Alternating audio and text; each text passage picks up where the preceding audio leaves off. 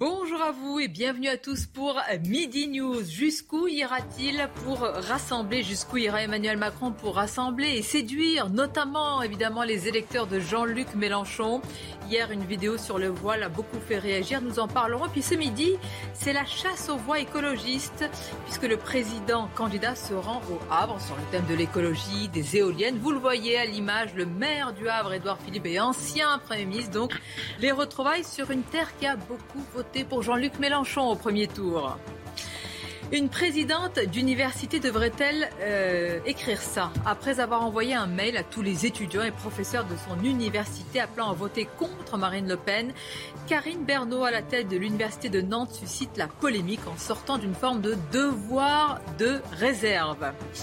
Marine Le Pen qui veut un rapprochement autant Russie après la guerre. Mais est-ce vraiment le moment de dire cela en pleine guerre et conflit en Ukraine Nous écouterons les justifications de la candidate du Rassemblement national. Voilà pour le programme. En quelques instants, je vous présente nos invités. Mais tout d'abord, place au journal. Bonjour à vous, chère Nelly. Bonjour, chère Sonia. Bonjour à tous. On va évidemment parler euh, politique à dix jours maintenant du second tour. Emmanuel Macron qui est en déplacement, vous le disiez, dans la cité portuaire du Havre.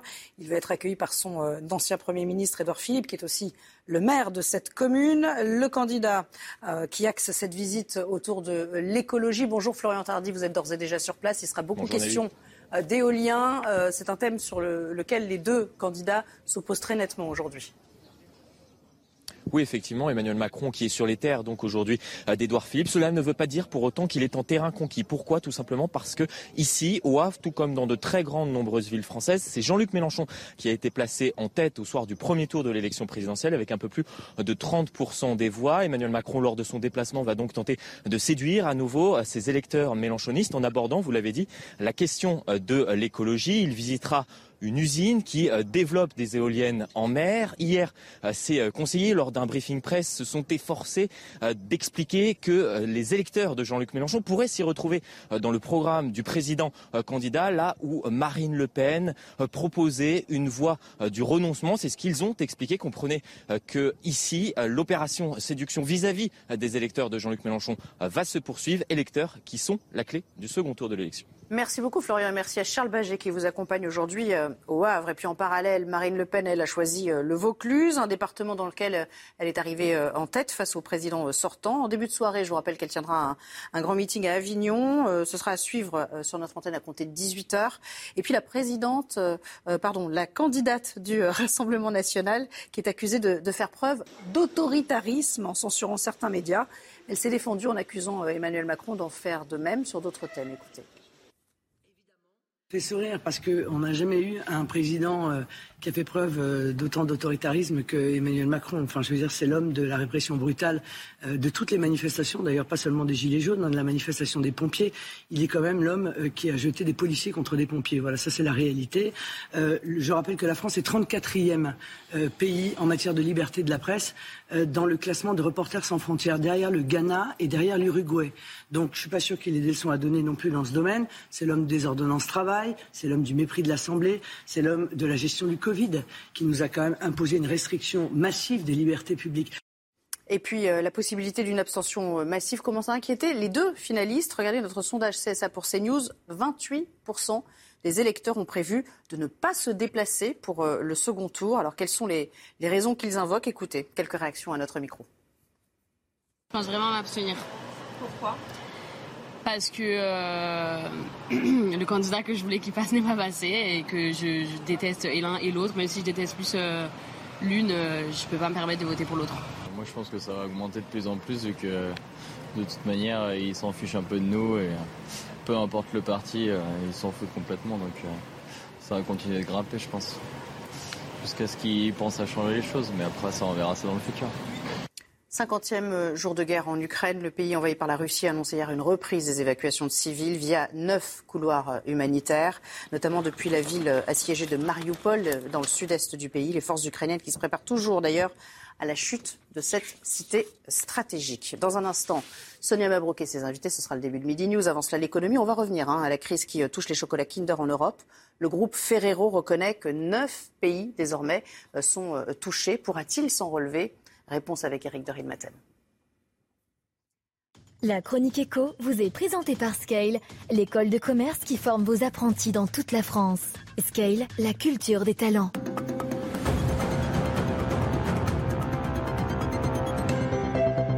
Oui, à l'approche de Pâques, c'est vrai que ça tombe très mal hein, pour Kinder, le groupe euh, Ferrero. Alors, on a même maintenant 15 pays qui sont euh, concernés par cette crise, 154 personnes hein, qui ont été contaminées à la salmonelle, donc pour ces, par ces chocolats. Et alors, un gros reproche qui est fait ce matin par l'ONG euh, Food Watch, en fait, Ferrero n'aurait pas réagi assez vite pour retirer les produits infectés. Certes, l'usine de Belgique a été fermée, mais sur le plan économique, eh bien, la question qui se pose, est-ce que c'est un gros coup dur pour Kinder? On peut répondre que oui, mais il y a d'autres cas d'école. Et certains groupes ont vraiment également beaucoup souffert. Alors, euh, en un an, je rappelle qu'il y a 11 procédures de retrait chaque jour dans le grand commerce qui portent sur 5000 produits. C'est ce que dit le site gouvernemental Rappel Conso. Et puis, on se souvient, vous savez, récemment, euh, des pizzas Buitoni avec l'arrêt de l'usine dans le Nord. Il y a eu Lactalis avec euh, les fromages au lait cru, touchés par la listeria, les laits infantiles aussi contaminés en 2017. Et personne n'a oublié aussi les lasagnes à la viande de cheval. Donc oui, on peut dire que les entreprises s'en relèvent, mais à grand renfort de communication c'est surtout l'image hein, de ces entreprises qui en prend un très très grand coup. Mais pour Kinder en ce moment, c'est vrai que ça prendra beaucoup de temps pour se relever. La chronique éco vous a été présentée par Scale, l'école de commerce collaborative. Scale, la culture des talents. Midi News, le débat. Nous serons dans quelques instants au Havre. Hein. Vous avez vu tout à l'heure les images euh, du maire du Havre, ancien Premier ministre Édouard Philippe, qui attend euh, l'arrivée euh, du candidat Emmanuel Macron. Alors sur le thème de l'écologie, les éoliennes. Alors attention, sujet clivant. On en parlera tout à l'heure. Tout d'abord, je vous présente nos invités. Sarah Ellery nous accompagne. Bonjour à vous. Bonjour. Et merci d'être là, secrétaire d'État, chargé de la jeunesse notamment et de l'engagement. J'imagine que quand vous avez vu le, taux projection hein, sur l'abstention, on va en parler, c'est quand même euh, conséquent. À vos côtés, Arthur de Vatrigan, bonjour. bonjour Merci d'être là. Cofondateur du magazine L'Incorrect. Nathan Dever nous accompagne, bonjour. Bonjour Sonia. Merci également de votre présence, agrégé de philosophie, éditeur pour la revue La Règle du jeu. Et Frédéric Durand nous accompagne. Bonjour. Bonjour à vous. Autre revue dont il est le directeur, c'est L'Inspiration politique. Alors, on va démarrer euh, par un, thème qui a suscité. Est-ce qu'il a suscité d'ailleurs une polémique? C'est une vraie question parce que tout le monde ne s'en est pas euh, ému, on va dire cela comme ça. En tout cas, c'est presque du jamais vu du jamais vu. Bien sûr, un président d'université peut avoir fort heureusement un avis personnel sur la campagne présidentielle, mais un président d'université, en l'occurrence, euh, une présidente d'université, celle de Nantes, Karine Bernot, qui fait une note de service frappée du sceau de la présidence de cette université appeler les étudiants à faire barrage à Marine Le Pen. De, quoi est-ce le nom, selon vous, euh, Nathan Dever alors écoutez, oui, c'est vrai qu'à euh, l'université et puis en général dans le service public, il y a ce principe de, neutralité qui veut qu'on ne qu'on n'exprime pas euh, son avis de manière officielle dans un contexte officiel. Ça, c'est une chose. Moi, à titre, à titre vraiment personnel, ça ne me dérange pas que quelqu'un donne son avis, clairement. Parce que je, ne crois pas tellement à l'idée, si vous voulez, d'objectivité, à l'idée. On sait très bien que les gens ont un avis, et mieux vaut qu'ils le disent, mieux vaut qu'ils le disent clairement, qu'ils le fassent, à condition que tous les avis puissent s'exprimer. Et dans le cadre de l'université, que tous les avis politiques puissent avoir leur place. Mais à titre personnel, que quelqu'un qui, euh, qui manifestement, que je ne connaissais pas, mais qui manifestement, j'ai lu, avait un engagement qui donnait plutôt l'impression que ça allait être sa position personnelle, qu'elle le fasse savoir clairement et qu'elle exprime le souhait personnel que, que, que, d'autres gens soient d'accord avec, euh, soient sur sa ligne, si vous voulez. Quel est son avis, fort heureusement. Oui. Mais qu'elle en fasse état et qu'elle appelle via un mail les étudiants, les professeurs et tout le monde académique, en tous les cas de cette université, de faire barrage à Marine Le Pen, on n'est plus dans le domaine euh, personnel, là, non? Oui, bien sûr, mais si vous voulez, c'est que souvent, dans, dans ce genre de fonction, il y a euh, parfois euh, pas hypocrisie si vous voulez, mais entre la parole officielle et la parole personnelle. Ah et on sait très bien qu'il y a des gens qui ont une parole officielle neutre, mais on sait très bien que leur parole personnelle n'est pas neutre. Donc autant dans ce cas-là le, dire, voilà, pour pas qu'il y ait de brouillage. Moi, à titre personnel, c'est pas ça qui me dérange. Ce sont, ce sont des situations où toutes les paroles politiques ne peuvent pas s'exprimer à l'université. Ça, c'est différent. Mais, mais que quelqu'un le dise, moi, ça ne fait pas une indignation de, de, mon, de ma part. Vous êtes d'accord, Arthur de Vatrigan On en fait trop? Pas complètement d'accord. Évidemment euh, que la vie personnelle, on peut pas le cache pas, on sait. En plus, sur les universités, on peut refaire tout, euh, euh, tous les cas de figure, toutes les anomalies qu'il y a eu depuis 20 ans. on va comprendre très vite où, est-ce que, où penchent politiquement les universités en France. Surprenez-moi, dites-moi où. Vers quel bord bah, Il faut peut-être demander à Frédéric Vidal. Euh, quand elle avait, euh, voilà. On demande à Frédéric Vidal, ministre de l'enseignement supérieur euh, et de la recherche, qui a provoqué, rappelez-vous, un tollé quand elle avait demandé une enquête sur les dérives islamo-gauchisme à l'université. On avait eu 600 signataires dans le monde qui s'étaient outrés. Alors moi, je peux vous faire la liste, si vous voulez. On a eu en 2019 Paris 1, Université Paris 1, la formation sur la prévention contre la radicalisation par Mohamed Sifawi, qu'on ne peut pas accuser d'être extrême droite. Simplement montrer cette image, pardonnez-moi de, de, vous interrompre, on va reprendre notre débat, puisqu'Emmanuel Macron est arrivé au Havre, poignée de main avec son ancien Premier ministre et euh, le maire du Havre, et puis évidemment les, élus également de cette circonscription. Je voudrais juste rappeler vraiment au Havre, on verra tout à l'heure les, résultats du premier tour. Comme beaucoup de ces villes-là, Jean-Luc Mélenchon a fait un score conséquent hein, de 3 points. Euh, il devance euh, Emmanuel Macron, donc ce n'est pas du tout un déplacement en terrain acquis, conquis, comme on dit. Donc on verra quelles seront aussi la teneur des, des échanges tout à l'heure. Bon, mais quand on voit de nouveau le couple exécutif, c'est un retour vers le passé, Sarah Ellery oh, C'est la construction de l'avenir. Oui. Ah. ce que je vois? Moi, bah, bah, de fait, je veux dire pourquoi. Parce que moi, quand je vois euh, le président euh, hier, euh, non, mais à Mulhouse, à Denain, à Lens, aujourd'hui au Havre, on ne peut pas lui enlever le fait que oui, il va sur des terres qui ne l'ont pas plébiscité au premier abord. Parce que le temps est effectivement à la conviction et au débat, aux échanges, à la clarification. Allons-y, voir s'il y a clarification sur le terrain. Et nous, on aime bien vous défendre, mais on aimerait bien que vous veniez aussi montrer vos belles idées pour la France. Mais j'essaie de les montrer partout, vous faites pas plus pour... Euh, pas du tout, mais je suis là justement pour votre programme. J'ai envie que vous gagniez au deuxième tour. Pas mal, On compte sur vous. J'espère. Merci, monsieur Macron. Merci.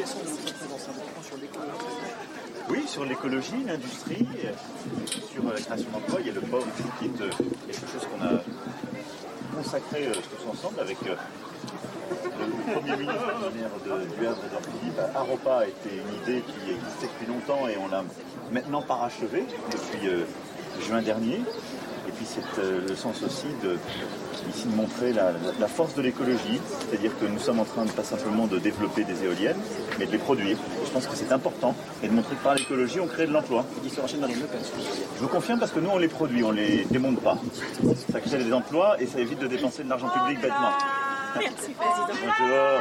Je renouvelle Ça va? Oui, bien sûr. Va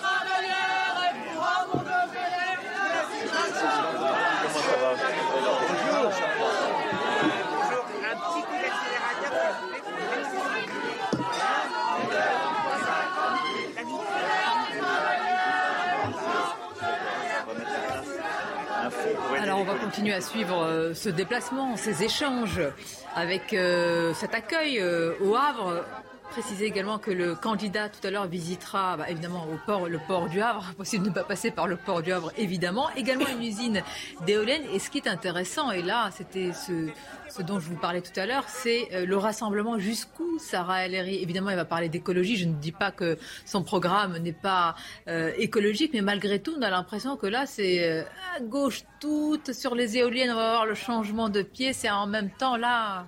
Bah, c'est le moment euh, de, ah bah oui, le, moment de clarifier ce qui a été fait et qu'est-ce qu'on veut faire. Est-ce que c'est une clarification là Non, mais je, pense qu'on n'en a pas beaucoup parlé durant toute la première partie de la campagne. Et là, c'est deux visions. Le projet, c'est le leur ou le nôtre. Le nôtre, il est euh, clair, c'est mix énergétique. C'est oui, on prend la défense du nucléaire. Non, on démantèle pas euh, les éoliennes, on continue à en produire. Et puis, enfin, j'ai envie de dire, c'est quand même comment les on crée éoliennes, il y a une évolution. Remarquez, elle tourne, c'est peut-être le ah ben, Il y a surtout, il y a surtout une volonté de souveraineté. Enfin, je veux dire, pourquoi je dis ça? Souveraineté, ça veut dire ne pas dépendre ni du gaz russe, ni d'autre chose, et donc de personne. Il y a un moment dans la vie de tous les jours, si on ne veut pas subir euh, les, émotions euh, des autres dirigeants, quel que soit d'ailleurs leur pays, il faut qu'on soit en capacité, à un moment, d'être indépendant. C'est notre, c'est le prix de notre liberté. Et le prix de cette liberté, c'est à veut dire avoir plusieurs sources d'énergie, et ces sources, c'est évidemment le nucléaire, parce que oui, il décarbone, et de manière très claire, c'est des éoliennes qu'on bâtit et qu'on continue à installer. C'est aussi euh, en réalité. J'entends, Sarah mais c'est le même, euh, le même homme qui, président, avait dit Je comprends les réticences sur les éoliennes et on va voir. Mais, mais là, hors de question de les abandonner. C'est comment on fait. enfin, je veux dire, à chaque fois que vous voulez installer des éoliennes, et franchement, et j'en ai même chez moi aussi, il y, a, euh, il y a un sujet de comment on le construit avec les gens. Enfin, vous pouvez pas poser des éoliennes à côté de maisons sans avoir bâti le projet territorialement. Et c'est ça. Et c'est important. Et c'est ce qu'il dit. Quand il dit on va aller chercher l'accord et la, au plus profond du territoire, c'est respecter les gens. Mais il faut pas dire nous, on est à l'opposé de ce que dit Marine Le Pen. Demain, je mets de l'argent public et oui, je le gaspille pour démanteler des éoliennes qui aujourd'hui produisent l'énergie pour demain dépendre Moi, je ne comprends pas. Par exemple, si euh, une population donc locale vous dit non, Enfin, encore faudrait-il que vous la consultiez. Que bah, faites-vous? Il faudra demain, et c'est notre proposition, plus consulter, mieux construire avec les élus locaux. Et on peut faire mieux. Quand vous avez consulté, moi j'avais souvent interrogé Barbara Pompilier, elle me dit bon, bah, il faut passer au-dessus, hein, parfois des, référendums locaux. Moi, je pense que ce n'est pas la bonne bah, voie. la, voie, c'est de construire ce consensus sur, sur chaque territoire. C'est pour ça que chez moi à Nantes, il se trouve qu'on a, on a bâti des éoliennes en mer, en offshore, parce que c'est moins troublant pour les gens, près d'eux. En même temps, il faut ce mix énergétique. C'est pas le tout éolien, le tout solaire ou le tout nucléaire, c'est le mix, de, mix des trois. Alors ça peut paraître du pragmatisme, mais c'est surtout pour que notre portefeuille et notre indépendance soient plus forts. On va voir comment le, candidat s'en sort sur cette clarification. Pour certains, c'est au contraire l'ambiguïté. Écoutons-le euh, de nouveau. C'est un énorme problème. D'abord, ne faites pas ce distinguo en tant que professeur, c'est un énorme problème. Non, mais moi je suis citoyen. Et, vous savez quoi, il y a une chose qui m'a choqué dans ce que vous avez dit il y a 2-3 semaines. Vous avez dit à quelqu'un, un peu plus tôt, euh, disons que vous êtes très, vous êtes très, euh, vous êtes militant, vous êtes très engagé politiquement. C'est quelque chose de pas bien. Non, pas, pas bien, c'est pas ça. Mais, non, mais, vous avez dit globalement. J'ai dit à quelqu'un, oui. il était clair qu'il parlait de quelque part politiquement. Faut, oui, parce que quand il y a un débat public, les gens ils sont citoyens, monsieur. Mais ils sont citoyens. Donc, mais juste, quand il y a un débat, moi vous savez de je parle. Moral moral. Un problème moral. Mon problème moral, il est simple. C'est qu'en face de moi, en face de nous, on a le fascisme, on a le pétainisme, on a euh, euh, des, des, personnes qui euh, sont contre la démocratie. Et les cinq ans qu'on vient de passer, elles donnent aucune raison, aucune raison factuelle. Factuelle. Si on est là, si on est factuel ensemble, là, sur l'éducation nationale, sur, sur l'éducation nationale, on a réinvesti.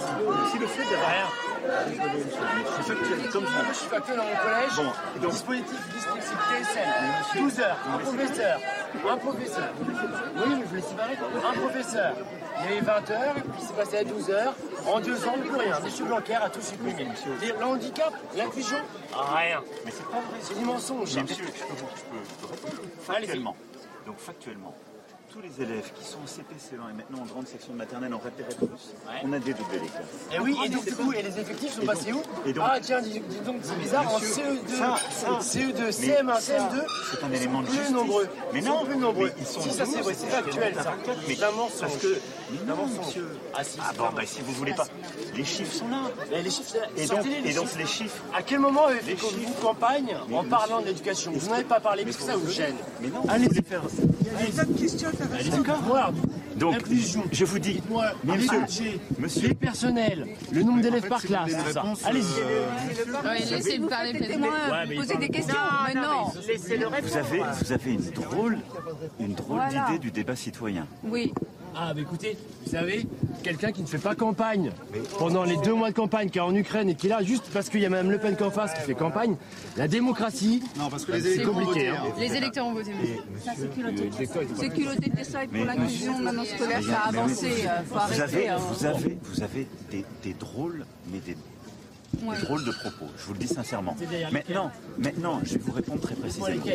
On a dédoublé les classes en CPCE1 sur les repérés plus. C'est un fait.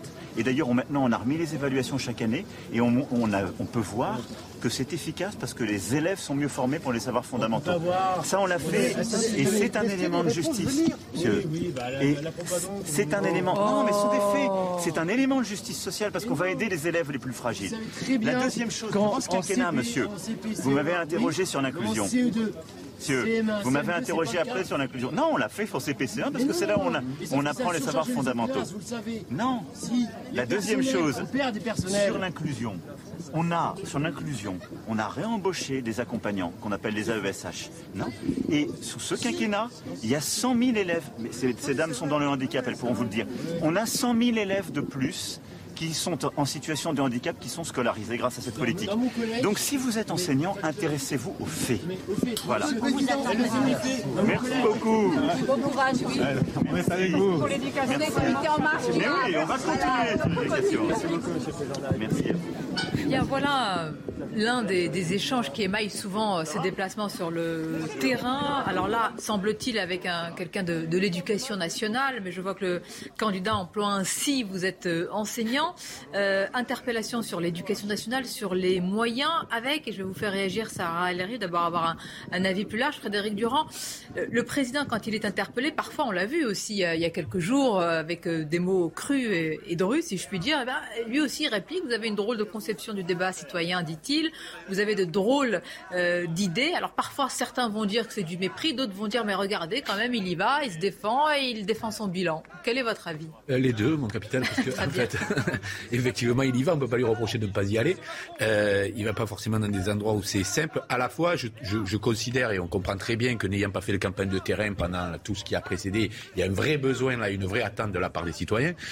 Cependant, ça n'apporte pas grand-chose au débat. Vous voyez bien qu'il donne des chiffres, ces chiffres sont contestés ou ne sont pas pris en compte. Donc, on n'avance pas, je dirais, sur les questions de fond. Après, c'est un exercice qui, en termes d'image, en tout cas, donne ce sentiment-là. J'ai vu que Marine Le Pen elle à Avignon, où elle n'est pas arrivée première non plus, euh, où on va se confronter pour, euh, pour des raisons, euh, parce qu'il y a un, un électorat à convaincre, tout simplement. Alors c'est tout à fait normal de le faire, vous avez raison de le souligner. Moi la question c'est nous sommes dans un entre-deux tours, il reste quelques jours. Quelques jours avant le débat justement, le duel euh, d'entre-deux tours, Sarah Ellery, il y a toujours cette crainte ou ce sentiment qu'on peut donner de répondre tout en se disant mais écoutez c'est pas à la hauteur, vous avez de drôles de questions, vous avez de drôles de conceptions euh, du débat, de la République. Bon, Ah, là, il, est, il est assez cash. L'échange, je pense, il est assez franc. C'est beaucoup plus facile de, dès le moment qu'on entend que la personne, elle partage pas ou la question, ou l'échange va être dur, de faire, de finalement tourner un peu la tête et de parler de la personne d'à côté. Là, il fait pas ça. Il fuit pas du tout. Au contraire, il va chercher jusqu'au bout. Il essaie de comprendre euh, le point.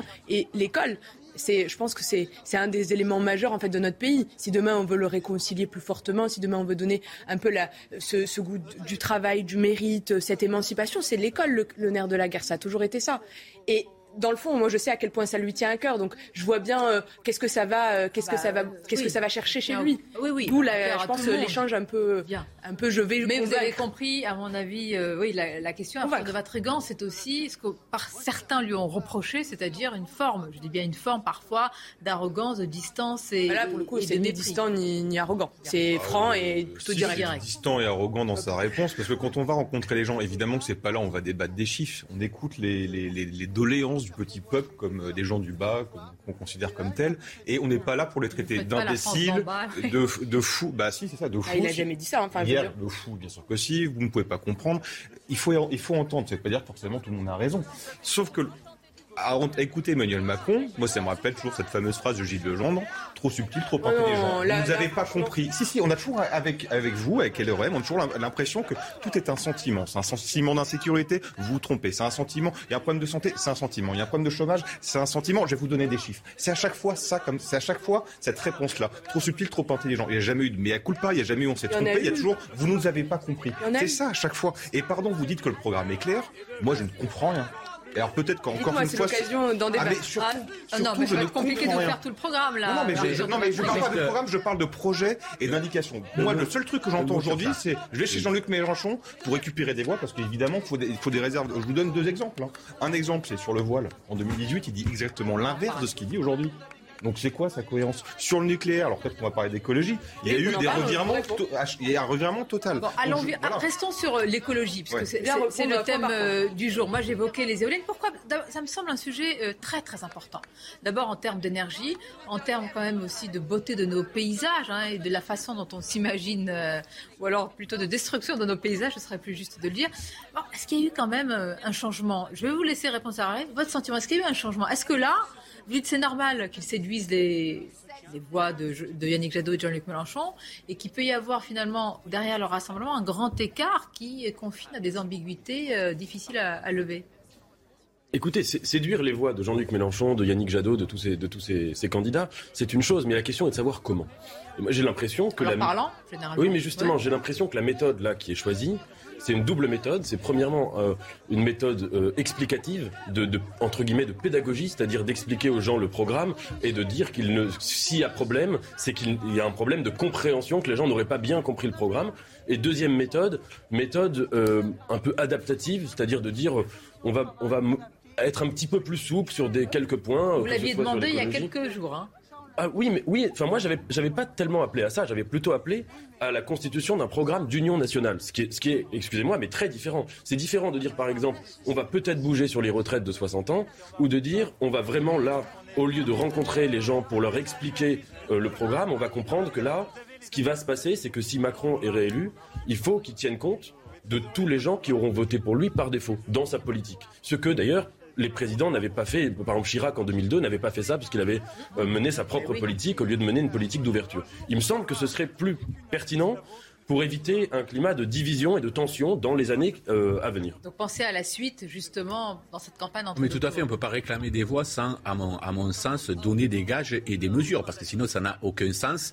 Euh, c'est juste le, la République des castors, on fait des barrages sans arrêt et on, on ne vote plus par, condition, par, par conviction, et c'est dommageable. Cependant, la question de, il faut que nous fassions de la pédagogie sur nos mesures, je l'entends depuis 40 ans. C'est pas Emmanuel Macron. Depuis 40 ans j'entends les politiques qui expliquent qu'on ne comprend pas ce qu'ils veulent faire. Ils disent pas on va prendre d'autres mesures. Ils disent il faut que nous fassions de la pédagogie sur nos mesures.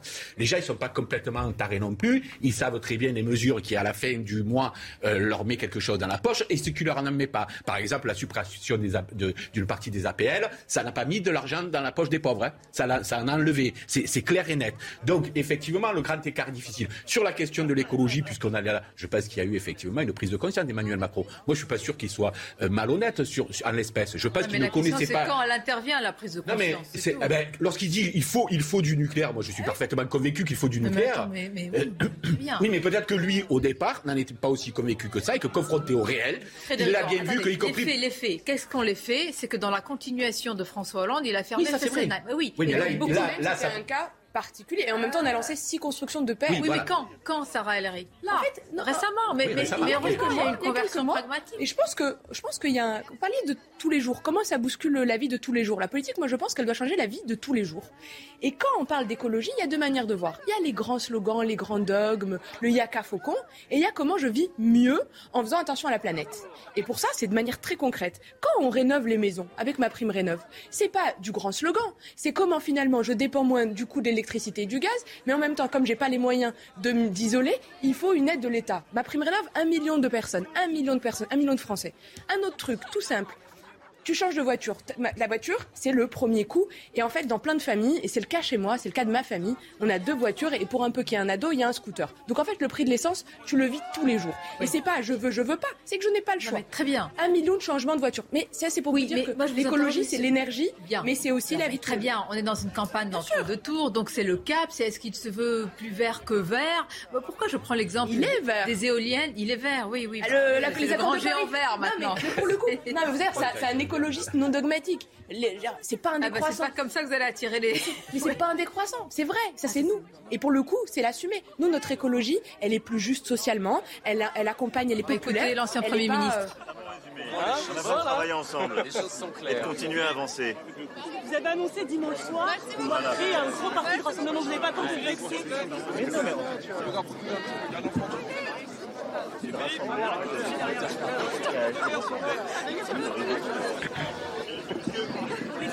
il n'y a pas du tout de. Monsieur le Président,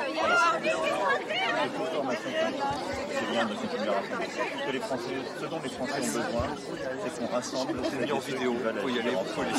Alors Emmanuel Macron qui s'affiche aussi aux côtés d'Edouard Philippe, l'ancien Premier ministre, et maire du Havre, et quand même avec ce mouvement Horizon et une forme, euh, c'est la droite aussi, Arthur de Vatrigan. Alors il y a, tous les signaux. Hein. Il y a, on est sur une terre qui a beaucoup voté pour Jean-Luc Mélenchon au premier tour, mais on s'affiche aux côtés de son ancien Premier ministre venu de la famille politique de droite. Voilà, signaux s'allument en même temps. Ah bah là, il, met les cartes sur table, hein, et puis il met même toutes les cartes, il fait tapis, parce que de toute façon, il reste pas beaucoup de temps, et il y a un front anti-Macron qui est très fort, qui est peut-être même en ce moment peut-être plus fort que le l'escroquerie du front anti-républicain qui ne signifie plus rien aujourd'hui. Euh, donc il y a en effet, il s'affiche avec Édouard Philippe qui a une cote de popularité qui a toujours été euh, plutôt haute et qui forcément quand en plus un ministre part, la cote de popularité remonte. Euh, en effet, il donne des signaux à la droite parce que comme il revient un peu sur les retraites, en fait, le, si on regarde, les, les, les réserves de voix sont chez Mélenchon. Le point crucial qui est, qui est compliqué à négocier, c'est la réforme des retraites. 65 ans, 64 ans, même 2030, euh, l'électorat de Mélenchon, ça, ça difficile à passer. Donc, qu'est-ce qu'on fait? On, explique que c'est dans 2030, on commence à trouver des astuces, et puis on donne des, des, des, os à ronger sur autre chose. Donc, euh, le côté société, avec l'euthanasie, euh, le côté euh, sur la femme voilée, le côté écologique, comme ça, on, on donne un peu des gages. Mais en même temps, il faut rassurer l'aile droite. Parce que l'aile droite, la réforme à 64 ans, pour elle, c'est quelque chose qui est fondamental. Le sociétal, ils s'en foutent. Ça, ce qui contient, c'est le portefeuille. Mais il faut donner des gages. Donc on s'affiche avec Édouard Philippe. Donc on tient les deux bouts de la corde. Sauf qu'en ce moment, les deux bouts de la corde ont l'air très tendus. Et, et vu les réactions euh, d'Emmanuel Macron, je l'ai rarement vu aussi fébrile euh, face aux gens aujourd'hui. Je trouve qu'il y a que et dans son attitude et dans son programme, je parle pas du programme, je parle pas des, listes, je parle du projet que je ne comprends toujours pas. Je trouve qu'il y a quelque chose qui ne tient pas et qui me paraît en effet très fébrile. Est-ce que j'avais pas vu ça comme ça? En tout cas, je l'ai jamais vu comme ça jusqu'à présent, mais aussi parce qu'il avait refusé tout débat pendant 5 ans. Moi, franchement, moi ce que je vois et ce que je ressens et ce qu'on porte, c'est un truc. Euh... Alors ça peut troubler, hein, parce que c'est effectivement, euh, c'est pas le logiciel ancien de cette droite, cette gauche, c'est une mesure de droite. C'est répondre aux grands défis.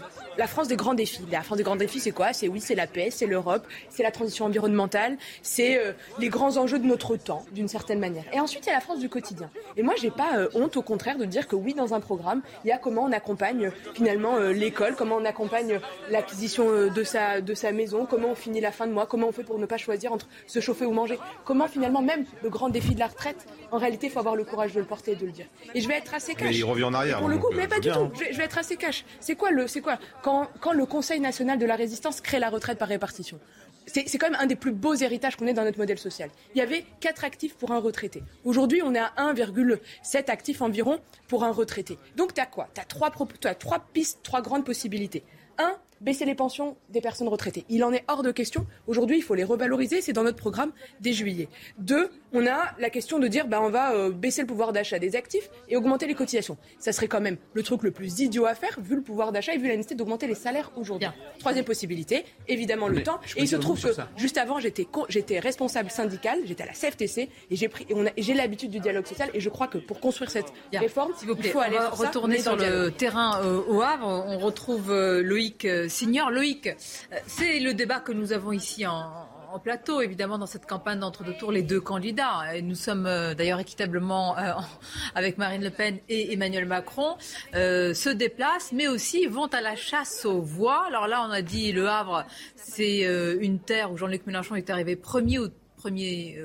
Premier, oui, au premier tour. Comment à la fois parler à ses électeurs sans perdre aussi son socle, j'allais dire, naturel? Alors en fait, Sonia, il faut bien regarder les chiffres en plus parce que Jean-Luc Mélenchon était déjà arrivé en tête euh, au Havre en, en 2017, mais il reste stable, contrairement à Emmanuel Macron qui prend 6 points par rapport à la dernière élection. Comment parler aux électeurs de Jean-Luc Mélenchon? Eh bien pour l'instant, on ne voit pas très bien euh, la solution pour le président sortant parce qu'ils étaient une dizaine, une vingtaine euh, autour de ce bain de foule où Emmanuel Macron est en train de parler et ils ont été euh, chassés manu militari par les services d'ordre euh, du président sortant. Donc il y a même cette impossibilité euh, de parler avec euh, ces électeurs de Jean-Luc euh, Mélenchon qui s'étaient pourtant euh, réunis autour euh, des soutiens d'Emmanuel Macron pour tenter d'interpeller euh, Emmanuel Macron. Ça n'a pas été le cas. Alors du coup, on remplace euh, cet échange qui n'a pas lieu par euh, une thématique, l'écologie, qui est censée euh, convaincre ces électeurs, en tout cas non pas ceux de Jean-Luc Mélenchon, mais de gauche plus largement, parce qu'on pense aussi à ces électeurs euh, tout confondus, ceux de Yannick Jadot, ceux d'Anne Hidalgo, du côté des équipes d'Emmanuel Macron. Et là aussi, c'est compliqué pour le président sortant, pour le candidat euh, de ce second tour. Emmanuel Macron va parler d'écologie, certes, dans euh, des cénacles euh, restreints, dans une usine de construction d'éoliennes en mer, mais les gens euh, qu'il rencontre là dans ce bain de foule ne lui parlent pas d'écologie. Ils lui parlent euh, des lits d'hôpitaux, ils lui parlent de l'école, de l'inclusion. Et finalement, c'est une campagne de terrain où le président sortant est confronté à beaucoup plus de thèmes que celui qu'il veut mettre en avant dans ce déplacement du Havre. Donc toujours aussi difficile pour lui de parler à un électeur dirigé, ciblé vers un électorat qu'il souhaite amener vers lui au, second tour, il est interrogé en tant que président aussi sur son bilan, sur son action, sur ses mesures et non pas seulement sur son programme, sur ses euh, promesses qui n'intéressent pas forcément euh, toutes les personnes qui se sont réunies aujourd'hui autour de lui. Merci beaucoup euh, Loïc Signor, on vous retrouve tout à l'heure. C'est exactement ça, Loïc a, a, tout résumé. Le fait aussi qu'il n'y ait pas eu cette campagne eh ben, de premier tour, le président doit candidat doit s'expliquer sur son bilan, sur son projet à venir, mais sur son bilan. Et donc, il est interpellé tous azimuts hein, dans une forme de campagne zapping, Frédéric Durand, sur tous les sujets. Ah, Évidemment, vous connaissez le syndrome, appelez-moi le patron. Hein. Hmm. Bah oui, vous avez 66 millions de gens, appelez-moi le patron, je veux savoir pour ça, pour ça, pour ça. Non mais on peut pas, on peut pas avoir une approche institutionnelle de ce genre d'expérience-là, de rencontre avec la foule. Vous pouvez pas dire, je veux parler de ça, je vais rencontrer les gens et ils vont me parler de ça. Enfin, c'est totalement ridicule. Donc je pense qu'il le sait parfaitement et il sait parfaitement que euh, le, le, thème du débat c'est pour faire joli, mais que de toute façon c'est bien sur les questions cruciales pour les Français. Alors ce que ça peut apporter, c'est évidemment montrer les, les, les, inquiétudes des Français, parce qu'en vérité, mais ça c'est souvent le cas. Euh, sur l'hôpital, vous parliez, la Macron a continué la tarification de l'activité, par exemple, euh, mise en place par Sarkozy, chose qu'il aurait dû abandonner. Alors maintenant, il commence à dire il faudrait peut-être l'abandonner. Vous savez, les gens n'ont pas oublié non plus, parce que dire c'est ni de droite ni de gauche, moi je trouve que c'est un raccourci, alors qu'il n'existe plus institutionnellement comme avant la droite et la gauche, c'est une chose. Mais les mesures, elles ont quand même une coloration plutôt de droite ou plutôt de gauche. Les premiers ministres, ils ont plutôt une famille plutôt de droite ou plutôt de gauche quand on les choisit. bien sûr. Non, un personne est aussi en, vision. La politique, c'est de l'idéologie, euh, qu'on le veuille ou non. pensée, c'est des courants, ça joue d'accord. Et donc, et donc il n'a eu malgré tout que des premiers ministres de droite, Macron. Je et, pas il a eu euh, une ministre de l'écologie qui vient du moins. Oui, oui, oui, mais sur la ministre des Armées. Non, mais vous, vous, vous pouvez pas dire. sa, politique est perçue comme une politique Je crois que pour beaucoup de gens, droite et gauche, euh, aujourd'hui, c'est le clivage à ça ne veut pas dire effectivement qu'il y a un programme libéral ou pas. Je voudrais qu'on réécoute l'échange. La droite et la gauche, on considère que le pluralisme est important. On écoute, s'il vous plaît la question qui est posée par notre journaliste. Est-ce que ce n'est pas votre principal défi Écoutez, ça fait pas. Mon défi, c'est de convaincre tous nos compatriotes d'aller voter, de, voter pour le projet que je porte et, et de pouvoir avancer.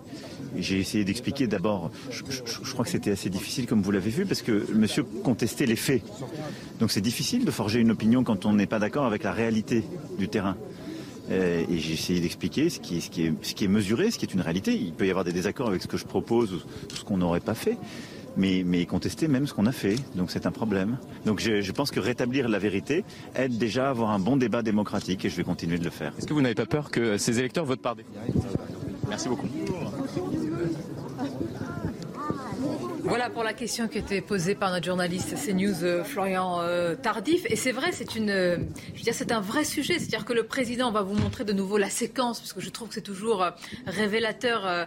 Vous avez un, enseignant, en tout cas, semble-t-il, hein, quelqu'un du monde de, de l'éducation qui l'interpelle sur des sujets et qui lui oppose un manque de moyens, etc. Le président lui dit c'est faux. Enfin, le président candidat, le président, parce que je parle du bilan, lui dit c'est faux. ce n'est pas la vérité. Vous avez une drôle de manière de concevoir le débat citoyen. Est-ce qu'on peut la voir, cette euh, séquence, s'il vous plaît? Eh bien voilà, on va la regarder ensemble. Les profs, ils n'ont pas voté pour vous, c'est pas un hasard. Monsieur, mais vous voulez que je réponde à des questions Allez, faire. D'accord. Donc, je vous dis, monsieur, monsieur, les personnels, le nombre d'élèves par classe, Allez-y. laissez-me parler, poser des questions. mais non. Vous avez, vous avez une drôle, une drôle d'idée du débat citoyen. Oui. Ah, bah écoutez, vous savez, quelqu'un qui ne fait pas campagne pendant les deux mois de campagne qui est en Ukraine et qui est là juste parce qu'il y a Mme Le Pen qu'en face qui fait campagne, la démocratie. Non, parce que les électeurs ont voté. Hein. Les électeurs ont voté. C'est culotté. C'est culotté de pour l'inclusion maintenant scolaire, ça a avancé. Euh, faut vous arrêter. Avez, vous avez, vous avez des, des drôles, mais des, des drôles de propos. Je vous le dis sincèrement. Bien. Comment vous réagissez? Elle est très intéressante cette séquence parce qu'elle montre l'impasse de la notion de fait. C'est-à-dire que ce qu'on voit, c'est qu'il y a deux personnes qui parlent, qui disent tous les deux des faits qui sont avérés. C'est-à-dire le professeur qui dit que les professeurs ont pas voté pour Emmanuel Macron, ce qui est vrai, que Macron n'a pas fait beaucoup campagne avant le premier tour, ce qui est vrai également, et Emmanuel Macron en face qui rappelle des choses qu'il a faites, qui sont également avérées. Ce qu'on voit, à mon avis, c'est, mais ça dépasse de loin la seule question de cette élection présidentielle, c'est un certain traitement un petit peu naïf de la notion de fait. Évidemment qu'il faut distinguer ce que Hannah Arendt appelait les vérités de fait avec des, faits qui seraient mensongers ou des mensonges. Mais un fait en lui-même, parler de faits, ce n'est jamais être objectif parce que quand on choisit de quel fait on parle, à partir de là, il y a déjà un parti pris. Vous avez entièrement Et puis ce n'est pas un débat. Il, cherche à convaincre. Je veux dire, c'est sa manière naturelle euh, d'échanger, de faire de la politique, mais Je pense que là où il y a la méprise, enfin, là où il y a une un méprise, cahier de doléances plutôt qu'un Là où il y a une méprise, c'est que Macron dit effectivement ce qu'il a fait, sauf que ce qu'il a fait est loin d'être suffisant pour l'éducation nationale. Donc se heurte deux choses. D'abord, mais enfin, moi j'ai fait ça, c'est factuel. Et de l'autre côté, eh ben, ben, le, le monde enseignant qui est en souffrance par rapport à sa profession et qui dit, euh, euh, qui, qui, qui, qui pense que ce qu'a fait Macron pour l'éducation nationale il est loin d'être suffisant. D'ailleurs, l'école va mal. Ça aussi, c'est un fait. Frédéric, là, école, et il est interpellé sur les retraites par une retraitée. On l'écoute.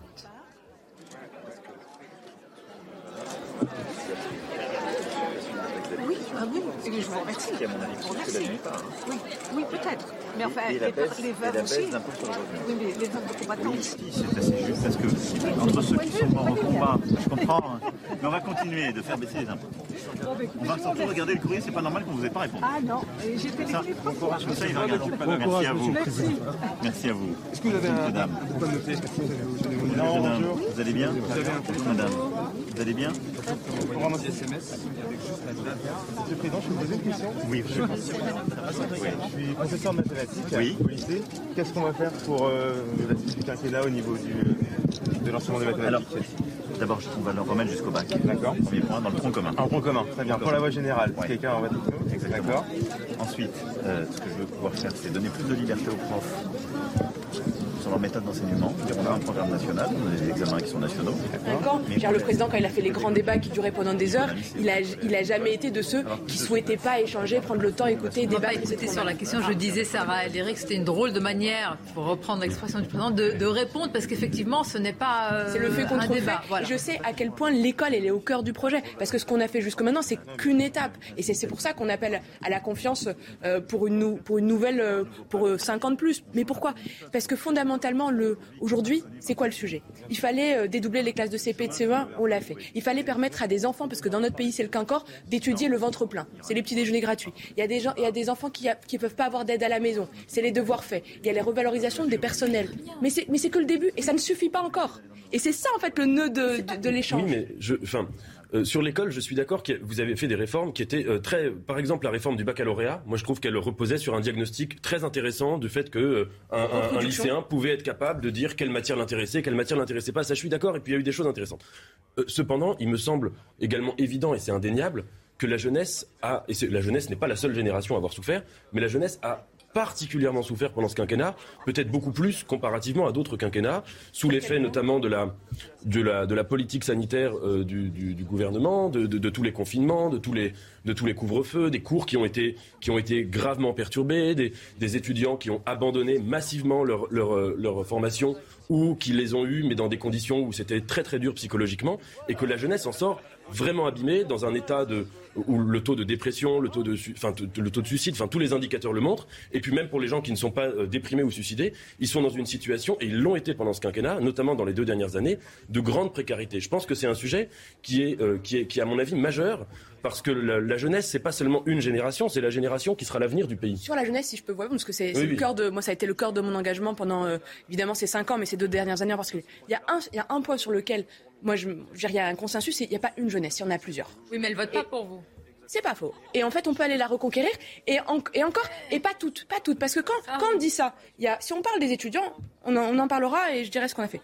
Mais quand on voit avec le Jeune Solution 3 millions de jeunes qui ont euh, repris euh, la voie soit de la formation, soit de l'apprentissage, 750 000 jeunes qui ont euh, un apprentissage, ça veut dire une voie d'avenir pour s'en sortir. Et sur le- les périodes des confinements, tout le monde a pris de face en fait les confinements et la crise sanitaire. je- Et oui, ça manque quand tu es jeune. On parce que c'est entend le moment votre où tu vis. défense du bilan. Ça a été plus Je dur. vais vous dire, c'est pas tant. et Vous avez raison, vous êtes là pour, pour le défendre. Je vais dire une, une litanie de, de Non, mesures. c'est pas des mesures, c'est un non, projet, non, en fait. C'est un projet. Mais que cette manière, pourquoi est-ce que, eh ben, un- ce président et candidat là en l'occurrence n'arrive pas à parler à une partie de la jeunesse du pays C'est vrai quand vous voyez les chiffres, c'est incroyable. Ils sont dans des blocs à la fois pour vers Jean-Luc Mélenchon, beaucoup, et euh, Marine Le Pen. Alors, je fais pas de fracture générationnelle, mais de fait, euh, Il y a- moi, je pense elle est là. un- quand on regarde euh, dans le détail le vote, la, la première victoire, elle est à l'abstention. Les 18-35 ans, 40% n'ont pas voté. Et en vrai, le sujet, il est là. C'est comment on va permettre à toute une jeunesse d'aller s'exprimer et de reprendre confiance dans le vote. Parce que moi, les jeunes que j'ai vus, en fait, ils me disent un truc assez question fort. sur le voile, pardonnez-moi. de je vous interromps. 1905,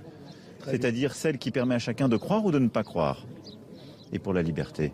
Mais après, je suis pour la neutralité des services publics et pour forger des esprits républicains. Et là, c'est pour ça qu'il n'y a pas de voile à l'école. Ça, c'est un beau discours. Vous allez bien Mais ce débat est un débat. Mais non, mais, mais oui, mais c'est un débat, très sincèrement. Qu'est-ce qu'on veut? On veut lutter contre les extrêmes, les gens qui fragilisent la République, prônent, en utilisant la religion, des pratiques qui ne sont pas conformes aux lois de la République. Ce- Cela, je les combats. C'est le discours des Mureaux, c'est la loi que j'ai prise pour euh, Parlement à voter pour les, renforcer les principes républicains. Donc on, est, on a fait ce qu'aucune majorité, aucun gouvernement n'avait fait auparavant. Mais après, on a des millions de nos compatriotes dont la religion est l'islam, qui doivent pouvoir vivre calmement dans notre pays. Je veux dire, il n'y a aucun pays au monde qui interdit sur la voie publique le voile. Aucun pays au monde. Vous voulez être le premier Enfin, dans le pays de la liberté. Votre position philosophique sur la le port du position voile. philosophique est celle-ci. Après, moi j'ai dit à cette jeune fille, moi je, euh, mes, mes- mes enfants ne sont pas voilés, et, et- et pour moi le, le- le visage de la femme est un visage, et c'est notre- plutôt notre tradition qui est comme ça, mais donc dévoilé, cheveux libres au vent. Mais ce que je veux dire par là, c'est que dans la rue, qu'une jeune fille porte le voile n'est pas, à mes yeux, un problème. Si c'est son choix, ce que je ne veux pas, c'est que ce, ce soit subi. Mais on, on a souvent, je trouve, compliqué ce débat en le simplifiant, en le réduisant. Comment vous expliquez votre remontée dans les sondages très très récents? Je ne commande jamais les sondages. Je ne les commande pas à la hausse, ce qui m'évite de les commenter à la baisse. Et je vais au, je vais au contact. Comment vous répondez à... Je commande jamais les campagnes des autres. C'est une question sur les étudiants aussi.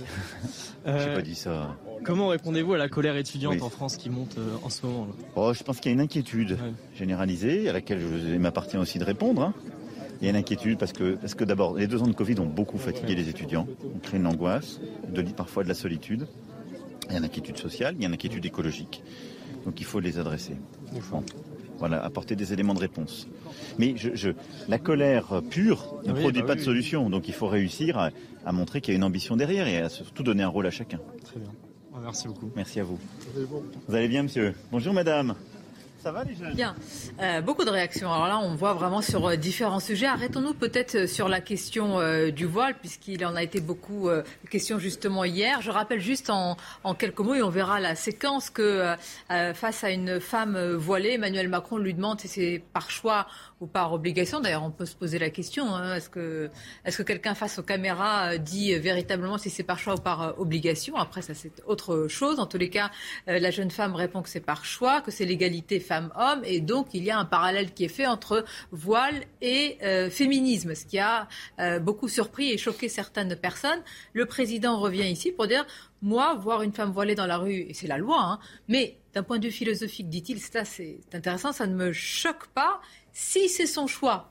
Mais c'est la grande question, Sarah Ellery, c'est que évidemment, vous connaissez le concept de, de soumission volontaire. C'est compliqué de savoir, évidemment, pas sonder le cœur et les reins des femmes pour savoir si c'est leur choix ou pas. Donc, est-ce qu'il n'y a pas là une forme encore de en même temps qui nous interpelle et, ce sujet, je sais qu'il vous voilà, qu'il Ouais, il moi, il, tient à il cœur tient, également. il me tient énormément à cœur pour plein de raisons, parce que je crois que la laïcité, elle se défend et que c'est pas un acquis et que si on ne l'explique pas, eh bien, elle est rongée et finalement, on commence à la qualifier et finalement, faut être, faut être mou, faut être dur, alors que en soi, en soi, la laïcité, c'est un de nos plus beaux trésors.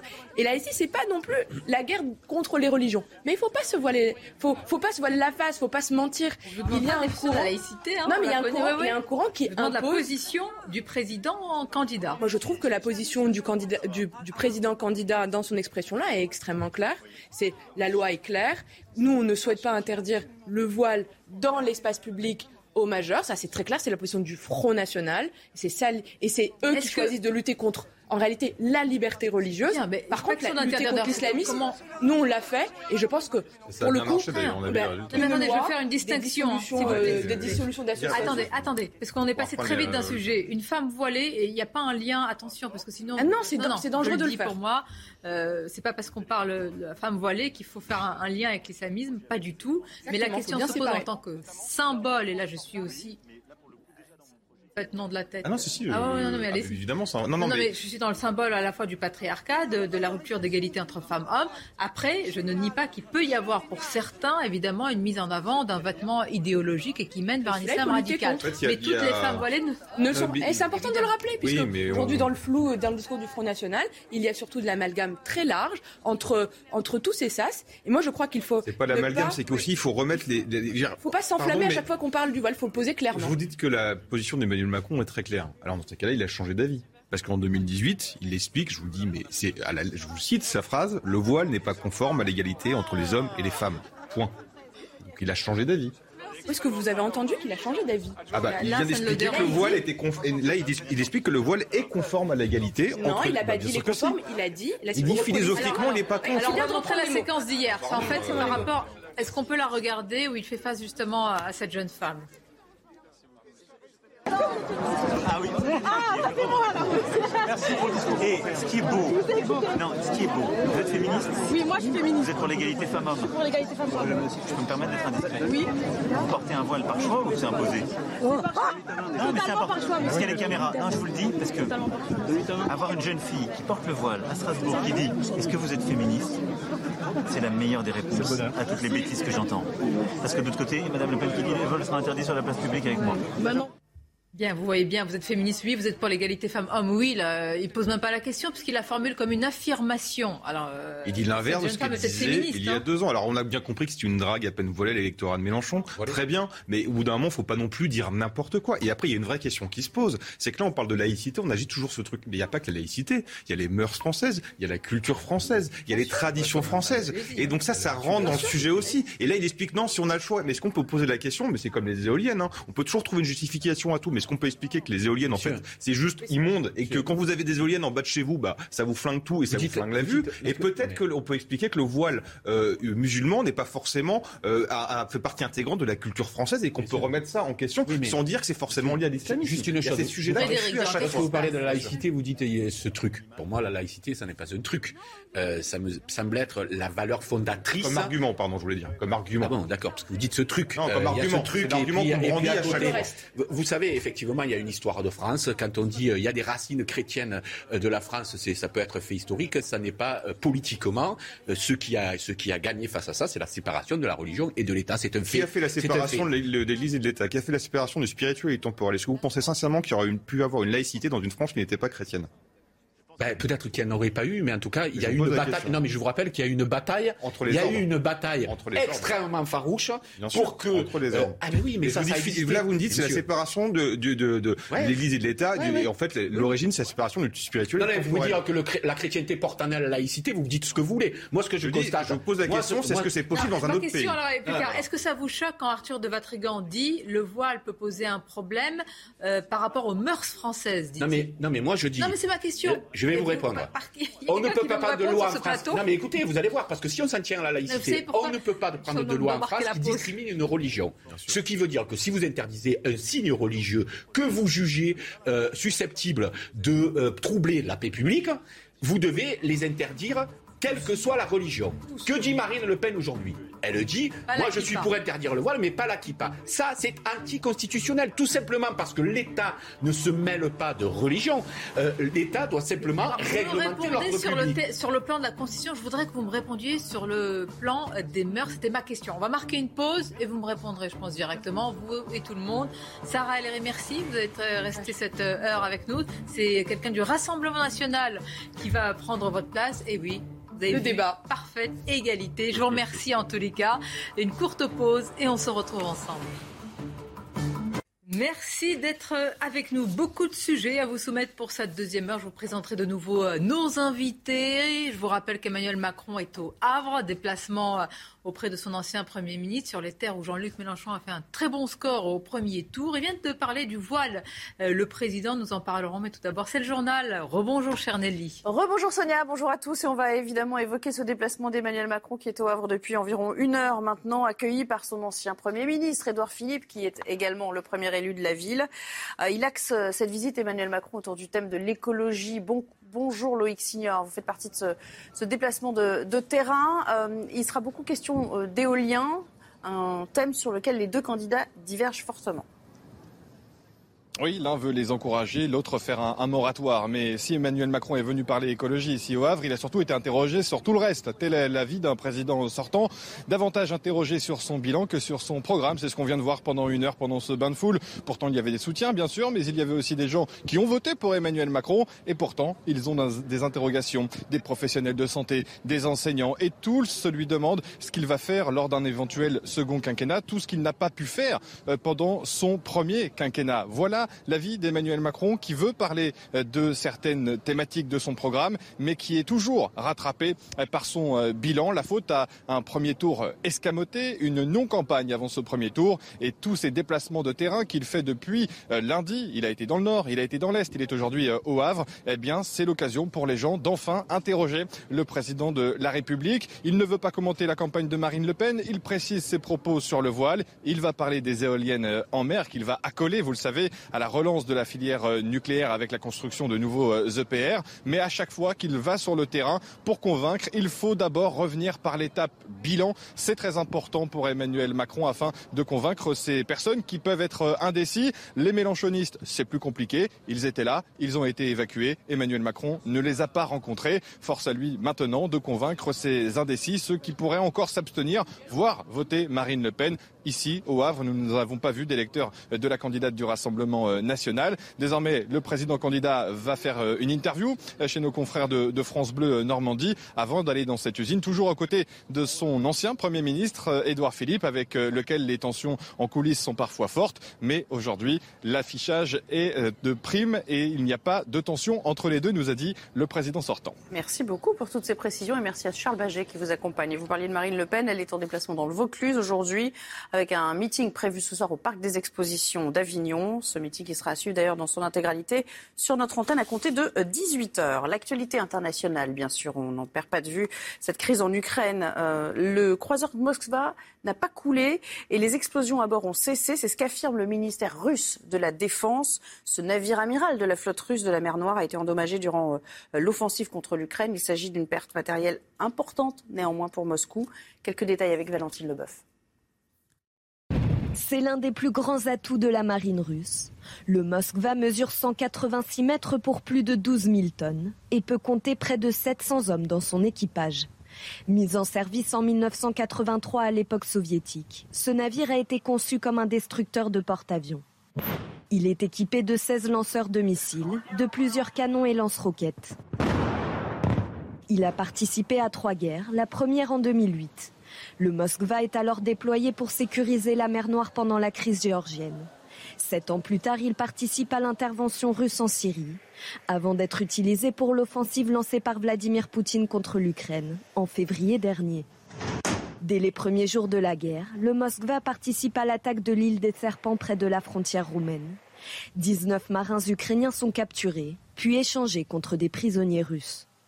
Le navire a été gravement endommagé la nuit dernière par une explosion de munitions selon Moscou et par des frappes de missiles selon Kiev.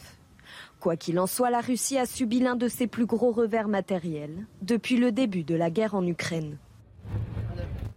Sachez qu'un hommage national euh, sera rendu à l'acteur Michel Bouquet le 27 avril aux, Invalides. L'acteur et homme de théâtre décédé hier à l'âge de 96 ans est connu pour avoir joué pas moins de 800 fois Le Roi se meurt euh, d'Eugène Ionesco. C'est Emmanuel Macron qui euh, présidera cette cérémonie. Et puis avant de terminer ce journal, on célèbre aujourd'hui le jeudi saint, jeudi qui précède Pâques. Il commémore pour les chrétiens l'institution par Jésus du sacrement de l'Eucharistie. Dans un instant, la suite du débat, avant cela le sport. Finir le travail, c'est l'objectif pour Lyon ce soir. Euh, L'OL qui reçoit West Ham lors du euh, quart de finale retour de la Ligue Europa. Les Lyonnais avaient arraché le nul à l'aller. C'est parti. Regardez la chronique sport avec Screwfix. Plus de 10 000 produits de qualité pour les pros.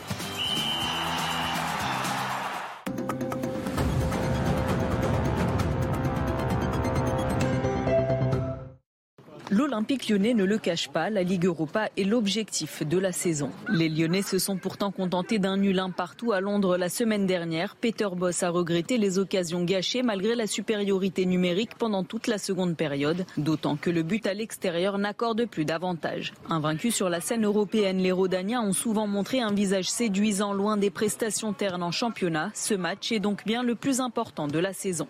Largué en championnat, l'OL doit remporter la compétition pour espérer accrocher la Ligue des Champions la saison prochaine. C'était la chronique sport avec Screwfix. Plus de 10 000 produits de qualité pour les pros. La suite de Midi News, merci de nous suivre. À la première heure, nous étions avec euh, la secrétaire d'État euh, en marche hein, de la majorité présidentielle, Sarah Ellery. Et à présent, c'est Laurent Jacobelli. Bonjour à vous. Bonjour Sonia Qui est Mabrouk. porte-parole de la candidate Marine Le Pen qui est avec nous. Je l'en remercie. Toujours Frédéric Durand, qui est directeur de la revue euh, L'Inspiration politique. Nathan Dever, qui est agrégé de philosophie, qui est éditeur de la revue La, La règle du jeu. Et Arthur de Vatrigan, qui est cofondateur du magazine euh, L'Incorrect. Nous avons suivi, euh, je le précise tout à l'heure, euh, euh, nous retransmettrons le, meeting de, Marine Le Pen. Ce sera tout à l'heure à partir de 18h. Là, nous avons suivi le déplacement d'Emmanuel Macron au Havre. On a vu de larges séquences. Donc une séquence, forcément, elle est importante parce qu'elle montre aussi deux visions, deux projets, deux visions de la société, de la femme et au-delà sur le voile. Écoutons de nouveau ce qu'a dit là il y a quelques instants, à notre micro, CNews, le président candidat Emmanuel Macron.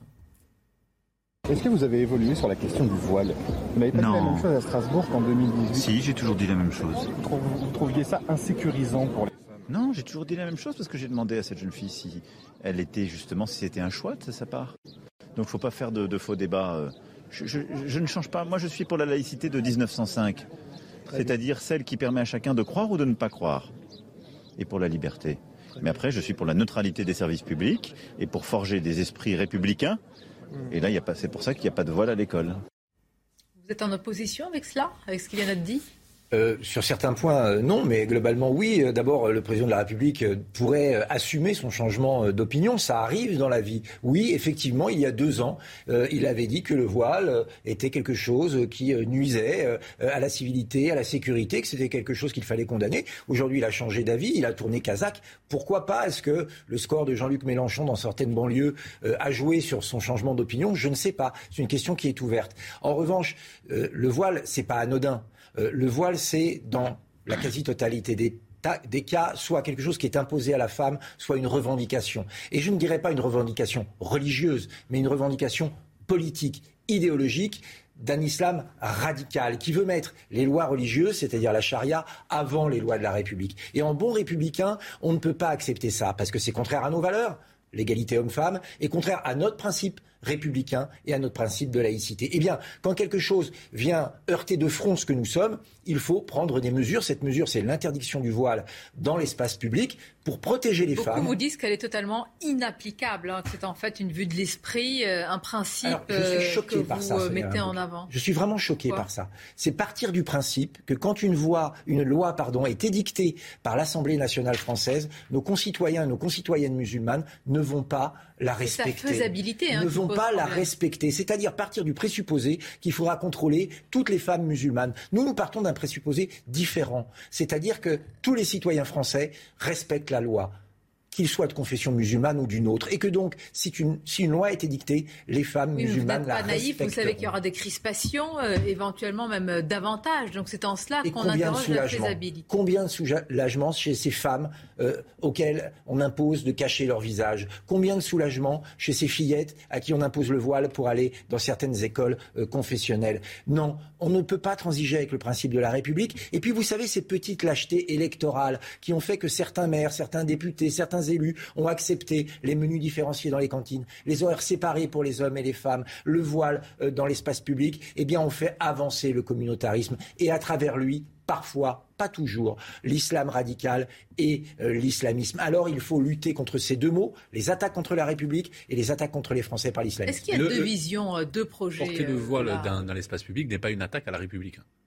Ça, c'est deux conceptions différentes que, que nous allons avoir. C'est-à-dire que Eh ben, euh, la Répu- oui, mais la République n'est pas attaquée par le port du voile. La République est attaquée par d'autres choses, et notamment euh, l'islam politique, le, le- radicalisme, ceux qui veulent effectivement imposer notre mode de gouvernement, qui souhaiteraient que qu'on soit gouverné autrement.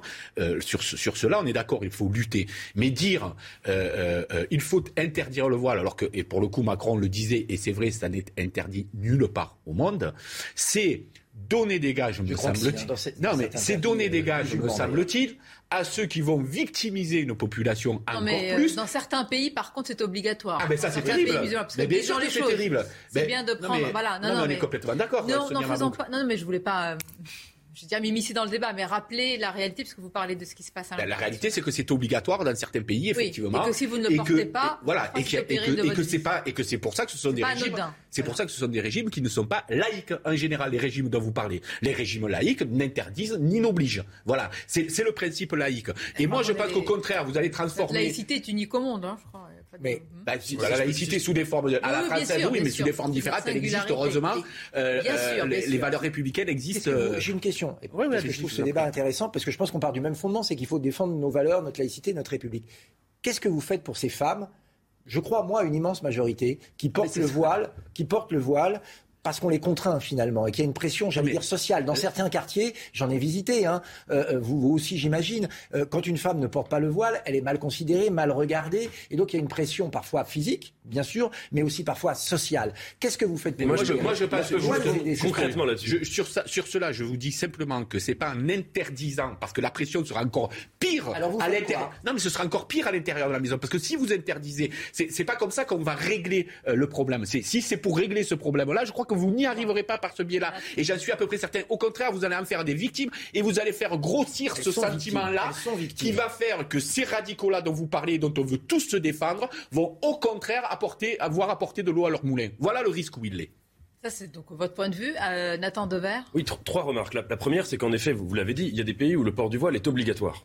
L'interdire, ce serait faire la même chose à l'envers, c'est-à-dire d'avoir la même, la même vision où on ne peut pas avoir un, un débat et une... Avec une nuance. C'est-à-dire que quand vous l'obligez dans certains pays, vous risquez votre vie. Oui, vous avez raison, vous avez tout à fait raison. Oui, bien sûr, évidemment. Mais je ne parle pas des sanctions. dans les, livres, dans les rues françaises. Voilà. Bien sûr, je- juste... vous avez tout à fait raison, je ne parle pas des sanctions, mais je dis juste que, que d'en faire un- une obligation ou un interdit, dans les deux cas, on s'empêche de, de penser la question du voile de manière, à mon avis, euh, précise et ciblée.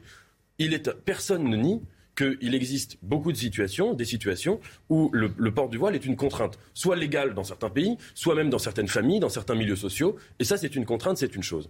Il me semble que le grand problème, c'est quand on parle de fanatisme religieux, de se concentrer toujours sur les signes extérieurs de religion. Par exemple, ce qu'on met sur la tête, au lieu de voir ce qu'on a, comme le disait Michel Onfray, ce qu'on a dans la tête, à savoir les idées. Il me semble que c'est ça, que la vraie question de la lutte du fanatisme re- contre le fanatisme religieux, c'est un combat en fait à long terme euh, de lutte contre les idées. que l'un n'empêche pas l'autre, hein, mais Bien euh, sûr. vous avez raison. Mais, mais- mais juste, et juste, juste, juste finir juste rapidement, mais euh, des femmes qui portent le voile librement, sans, sans dans un climat de revendication identitaire, il y en a énormément en France. Je donne un seul exemple. Le cas d'une- de, de femmes qui seraient converties, et il y en a, qui se sont converties spontanément dans une démarche spirituelle, où, où ce n'est même, ce n'est donc pas du tout une revendication qu'on pourrait appeler identitaire, et qui portent le voile pour cette raison. Et j'aimerais juste rappeler une chose. Ouais, Euh, juste sur ouais. ça, pardonnez-moi qu'on prenne les choses euh, les, les unes. Bien sûr, Mhm. fort heureusement qu'il y a des femmes euh, en France euh, et peut-être qu'il y en a euh, autour de vous que vous que, que vous connaissez. On peut citer Latifa Benziaten, la maman évidemment de ce soldat qui a été tué par Mera et il est il est pas question on veut pas de, de lui retirer le voile et on imagine qu'elle le porte évidemment pour des tas de, de raisons. Moi, la, question c'est qu'est-ce qu'il représente? Je vais pas vous faire un débat philosophique. J'ai posé la question tout à l'heure mais personne n'a répondu. C'est la question que vous aviez soulevée. C'est est-ce qu'il est antinomique aux mœurs françaises? Ça ne veut pas dire qu'il faut en faire euh, des citoyens. Je vous pose juste cette Est-ce que question. la kippa l'est, par exemple? Je pense que le débat n'est pas vraiment là. Il Parce y a que, une évidemment, différence, pardon, c'est il n'est question pas, il n'est pas dans la culture. Le nombre est fondamental. C'est pas, Si- c'est- si- pas les signe femmes françaises portent un voile, pas est-ce que ça change la-. Ah bon même si le décide. puisque la religion, puisque la religion n'impose pas le voile. Donc c'est bien un signe quelque part identitaire. Et moi, je crois une chose, c'est que, et c'est pas le cas que de la France d'ailleurs, la mondialisation crée du fétichisme identitaire partout. Parce qu'effectivement, si on est, si on, on- on est plus capable de se différencier euh, et qu'on est tous pareils que le fameux village global, a fait que les identités sont remontées à la surface. c'est Mais- incroyable ce que mais- vous non, mais, dites. non, mais ça veut pas dire, mais ça veut pas dire, ça veut pas dire qu'il faille faire un lien entre un besoin d'identité et le terrorisme. Attendez, Laurent pas du tout. Euh, ou, ou la charia. C'est là, c'est ce lien-là que je ne fais pas et que vous Vous faites. parlez, vous parlez d'un débat et vous parlez d'identité. Je me permets de rebondir parce que c'est intéressant. Euh, le voile n'est pas dans l'identité, dans la culture française. Et donc, il est choquant, je le dis et je l'assume, de voir des quartiers entiers où des femmes sont voilées parce que ce n'est pas la France. Et que la France ne doit pas devenir ça. La France, nous, nous ne la considérons pas avec euh, Marine Le Pen comme une superposition, une juxtaposition de communautés qui vivraient les unes à côté des autres, parfois même en, en quasi-autarcie. Nous vivons ça comme une nation, comme un peuple. Bien sûr, bien sûr, on peut avoir d'autres origines et être assimilé à la France. Mais être assimilé à la France, c'est accepter ses coutumes, notamment vestimentaires. Il y a des pays où on porte le voile. Eh bien, si certains se sentent plus à l'aise avec ça, ils peuvent y aller s'ils ne sont pas français. Mais quand on est en France, on vit comme les Français. C'est un principe de base pour vivre heureux et en harmonie. À partir de ce moment où, à partir du moment où ce Bien. principe est battu en brèche, eh bien, ce sont les frictions, les incivilités et euh, parfois débattre. les émeutes. Simplement un rappel de l'actualité est important parce qu'il y a évidemment l'actualité internationale, notamment. Et on débute avec euh, le procès du 13 novembre 2015. L'audition de Salah Abdeslam euh, reprend aujourd'hui. Hier, le seul survivant du commando djihadiste a raconté pour la première fois sa version des faits, la terrible nuit des attentats. Il dit avoir renoncé à se faire exploser par humanité et non par peur. Et puis euh, 150 cas de salmonellose en Europe à cause de certains chocolats Kinder. Le groupe Ferrero se défend d'avoir tardé à réagir. Selon les agences sanitaires de surveillance européenne, le premier cas détecté remonte au 21 décembre au Royaume-Uni, sans aucune réaction de la marque jusqu'à mars. Euh, la direction de Ferrero affirme n'avoir été alertée que le 30 mars par les autorités britanniques. Et puis, euh, un hommage national sera rendu à Michel Bouquet aux Invalides, annonce de l'Elysée ce matin. La cérémonie aura lieu dans deux semaines, le mercredi 27 avril. Michel Bouquet, géant du théâtre français, vous le savez, nous a quittés hier à l'âge de 96 ans. Merci à vous Audrey, évidemment euh, grand géant du monde du cinéma, du théâtre euh, aussi. Euh, hommage évidemment et pensée à sa famille, à tous ceux qui, qui l'apprécient. Nous étions, nous en avons largement parlé hier et puis on suivra évidemment cet hommage. On revient sur nos débats. Tout à l'heure, je vais vous montrer deux séquences puisque l'exfiltration, comme cela a été appelé, d'une militante de la conférence de presse de Marine Le Pen a, beaucoup fait réagir. Vous aurez l'occasion d'en parler. Nous montrerons aussi ce qui peut se passer parfois euh, quand il y a des déplacements d'Emmanuel Macron. Vous verrez et vous jugerez euh, vous-même. Arthur de Vatrigan, vous vouliez réagir sur euh, le projet contre projet sur, sur le voile et l'explication qui a été donnée par Emmanuel Macron. Oui, parce qu'on oublie deux choses, je pense. La question du nombre est fondamentale. Est-ce que si 30, 40, 50, 60% des femmes françaises sont voilées par choix et toutes les libertés sont contraintes, est-ce que c'est encore la France? Parce que vous parlez de laïcité, vous parlez de République. La République est un régime.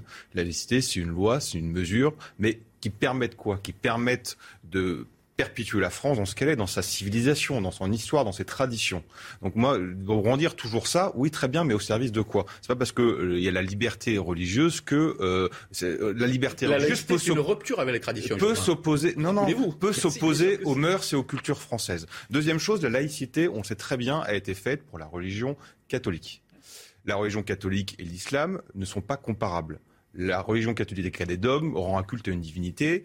Il y a un droit canon, mais qui reste dans un cadre religieux. La, la charia englobe beaucoup plus de choses. On parle de, de droit de succession, on parle de règles euh, de comportement, de règles vestimentaires, de règles de nourriture. C'est un truc qui est beaucoup plus large. Donc déjà, de mettre sur le même plan les deux religions pour euh, essayer de, de dire est-ce que la, la- la- la- la religion peut s'intégrer à, Allez-y, à la laïcité une ignorance de l'histoire. Non, c'est pas une ignorance de l'histoire, vous avez une ignorance de ce que c'est que la religion. Ah vous avez une ignorance de la religion. Je peux vous dire ce que faisait le catholicisme avant la loi de Messieurs, 1905. bien sûr, Et vous allez oui. voir qu'il s'occupait absolument le de tout. Ah, donc il s'occupait de tout, de. C'est pas le sujet. Je vous dis, est-ce que vous pouvez comparer. C'est pas une théorie. Bien sûr que je compare. Parce que le catholicisme, avant la loi de veut dire qu'une 1905, personne s'occupait comme- d'absolument Là, plus personne ne comprend rien. S'il vous plaît. Juste pour terminer, je dis. Pardon, je mais pose quand... la question- non, non, non, vous terminez Pardon, pas. Quand, quand les gens ne comprennent plus, je vois pas l'intérêt d'un débat. Pardonnez-moi. Vous, vous comprenez. Voilà. Allez-y, terminez votre phrase. Il vous répond et vous. Oui, bien sûr. Pardon Donc, de faire un peu. Un, le- question du nombre, faire parce que si treize 30-40% des femmes françaises sont voilées, est-ce que c'est encore la France? Deux, la laïcité, je pense, ne peut pas répondre de la même manière à la, à la, à la mis, mis au pas la religion chrétienne. La religion chrétienne ou catholique n'est pas la, et, la, et la religion musulmane n'est pas la même chose. Euh, c'est beaucoup plus large. Et enfin, troisième chose, encore une fois, c'est la culture, c'est les Bien. mœurs, c'est la civilisation. On les met sont, où selon vous, Voilà. euh, pas les mêmes en tous les cas. Alors, allez-y. Deux choses s'agissant de ça. Un, euh, la laïcité s'est créée non pas en continuité mais en rupture justement du mode de vie précédent, où la religion catholique avait absolument tout sous son magistère, hein, y compris l'éducation, etc. Donc c'est faux de dire que le, catholicisme ne serait pas euh, une religion qui s'occuperait d'absolument tout, puisqu'il s'occupait de tout. Et je le rappelle, les, catholiques à l'époque disaient euh, il ne faut pas vous envoyer vos enfants à l'école publique. Donc c'est là où je dis c'est une ignorance de l'histoire, c'est une ignorance factuelle de l'histoire, euh, pas forcément théorique, parce qu'en théorie vous pouvez avoir raison, mais dans les faits c'est pas comme ça que ça s'est passé du tout. Allez, Nathan Devers, je veux passer à autre du chose. Du point de vue de l'histoire des religions, le voile a existé dans les trois religions monothéismes. Saint Paul, Épître aux Corinthiens, chapitre 11. Les femmes doivent toutes se voiler, c'est écrit. Cette tradition s'est sécularisée, même dans le catholicisme, jusque dans les années 50. Les femmes se couvraient la tête dans la rue, elles mettaient un chapeau, etc. Même quand elles ne le savaient pas qu'elles le faisaient pour des raisons pauliniennes, elles le faisaient dans l'esprit sécularisé de Saint Paul. dans le judaïsme. Je connais cette théorie. Euh, mais c'est, elles ne le font plus, donc vous voyez, c'est Voilà, mais c'est dans l'histoire des religions, ça, existe dans le christianisme. Dans le judaïsme, c'est la même chose. Et donc, si vous voulez. Euh, Et euh, ça a la même signification dans toutes les religions? Ah non. Ça, alors, on peut, on peut ah bah rentrer dans les détails sujet. plus précis. Dans, la, dans, la vraie, s'il vous plaît, moi je veux bien qu'on fassiez des cours passionnants d'histoire.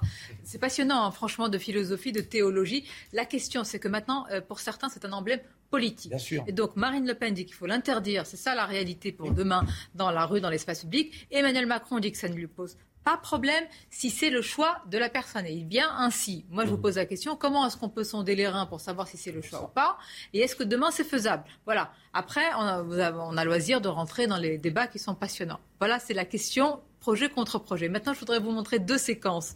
La séquence d'une exfiltration d'une militante euh, lors de la conférence de Marine Le Pen, c'était hier. Et puis, vous verrez après aussi une autre. Alors, faut-il appeler ça une exfiltration? Je ne sais pas. Je vous laisse juge euh, des formes, de la brutalité ou non de ce qui a été fait. Tout d'abord, cette euh, image que vous avez probablement vue depuis hier. Regardez. Bonjour, Président. Spécial J'ai une question de la part de Vladimir Poutine. Il se demande pourquoi vous lui répondez plus. Vous lui manquez. Il veut savoir le président de Vladimir Poutine. Il se demande pourquoi vous lui plus. Vous lui manquez. Il veut savoir le président, pour rencontrer avec lui, il a besoin de vous, d'une amie et surtout en Europe. Il est très triste.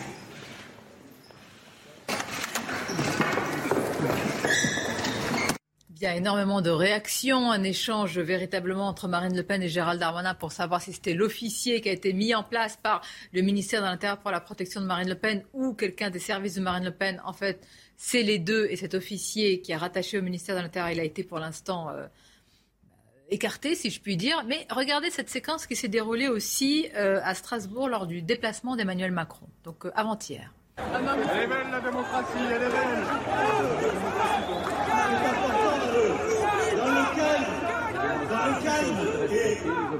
Bon, voilà, c'est quelqu'un qui est, je vais dire, c'est pas bien, hein, mais aussi qui est traîné sur le sol.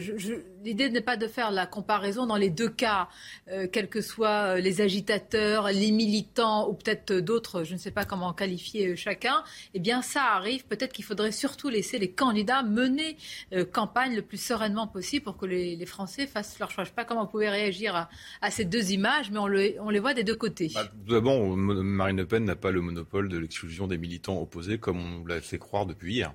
Parce que c'est ça qu'on dit. Regardez comment le militant, le RN, le Rassemblement national traite l'opposition.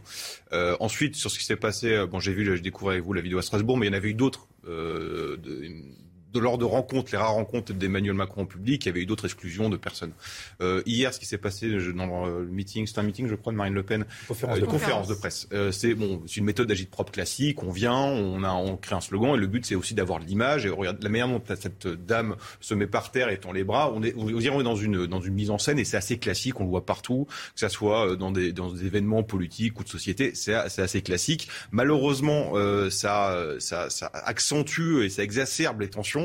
Et euh, le rôle et des médias et des politiques n'est pas de rentrer dans ce jeu-là qui est d'une provocation, que ce soit dans les deux camps, que ce soit chez Emmanuel Macron, que ce soit chez Marine Le Pen, de rentrer, de, nourrir cette polémique, parce qu'encore une fois, tout le monde dit enfin un débat en second tour, enfin projet contre projet, et malheureusement, encore une fois, on parle de polémique qui empêche tout ça, qui annule tout débat. Et, euh, et donc voilà, on n'est pas forcément obligé de filmer, et de débattre de ça, et de relayer ça, et je pense que les médias ont une part de responsabilité, et les politiques aussi.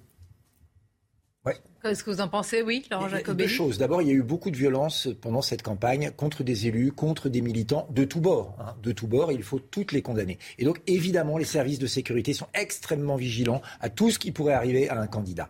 On a bien vu que les techniques d'évacuation étaient les mêmes dans les deux cas. Parce qu'à chaque fois, c'est de l'agite propagande, effectivement. Euh, à la conférence de presse de Marine Le Pen, euh, c'est une conseillère euh, écologiste qui a l'habitude d'organiser de tels happenings. C'est une comédienne professionnelle politique. Elle fait ça. Elle fait ça pour attirer les caméras et porter son message. Les médias sont tombés dans le panneau. Moi, ce qui me choque, non, mais je vais être très clair. Ah, je n'accuse non, non, non, mais je dis pas, mais après chacun se fait son avis. Une remarque générale.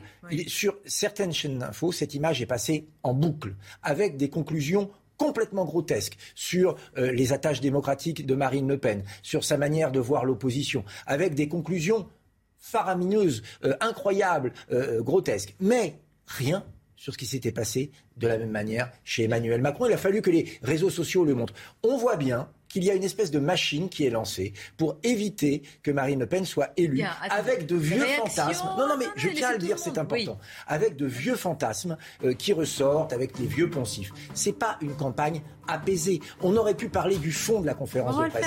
Ça, c'était ah bah, passionnant. Ah bah, on va le faire. Courte pause, c'est la musique. Quand il y a la musique, courte pause et tout de suite, vous avez la parole. Mais tout de suite en revenant alors. Merci d'être avec nous et surtout avec nos invités en direct. On va reprendre le fil de nos débats, mais tout d'abord un rappel de l'actualité. Cette fusillade à New York mardi matin, l'homme soupçonné d'avoir semé la terreur dans le métro a été inculpé pour acte terroriste. Il s'appelle Frank James. C'est un Afro-Américain de 62 ans. Il a été arrêté par la police américaine hier après plus de 24 heures de chasse à l'homme. Et puis euh, la colère dans le Michigan après la mort d'un homme noir tué par un policier blanc. Une vidéo que vous voyez montre une altercation entre un homme et un policier. Le policier lui court après avant de lui tirer dessus, sans doute euh, vraisemblablement dans la tête. Plusieurs dizaines de manifestants se sont rassemblés hier dans le nord des États-Unis après la publication de cette vidéo. Et puis cette information, le Royaume-Uni vient de signer un accord pour envoyer les demandeurs d'asile au Rwanda afin notamment de décourager les clandestins. Euh, Boris Johnson avait promis de contrôler l'immigration, mais le nombre de traversées illégales très, très dangereuses a triplé en 2021 et continue d'augmenter. Londres reproche régulièrement à Paris de ne pas en faire assez pour les en empêcher. Merci à vous, ma chère Audrey, pour ce rappel de l'actualité. On revient euh, à nos débats et on revient au fond, si je puis dire. On va parler dans quelques instants de ce qu'a dit euh, Marine Le Pen hier euh, sur sa vision à l'international. Mais je voulais vous montrer ces deux séquences. La séquence hier avec l'exfiltration d'une militante lors de la conférence de presse Marine Le Pen, mais aussi, pour être tout à fait équitable, et il me semble que c'est notre rôle, une exfiltration qui a eu lieu lors du déplacement d'Emmanuel Macron à Strasbourg. Alors on ne va pas y passer vraiment plus de temps que ça, mais pour vous montrer, non pas pour minimiser les choses, mais cela peut se passer, que la priorité c'est quand même la sécurité des candidats, euh, évidemment la liberté aussi, de, évidemment, ces militants ont tout à fait le droit de s'opposer. Encore faut-il le faire voilà, en respectant toutes les conditions de sécurité. Regardez les deux séquences. Bonjour, Président. Spécial J'ai une question de la part de Vladimir Poutine. Il se demande pourquoi vous lui répondez plus. Vous lui manquez. Il veut savoir si président la part de Vladimir Poutine. Il se demande pourquoi vous lui répondez plus. Vous lui manquez. Il veut savoir si le président vous rencontrer avec lui. Il a besoin de vous, d'une alliée et surtout d'une alliée Il est très ici.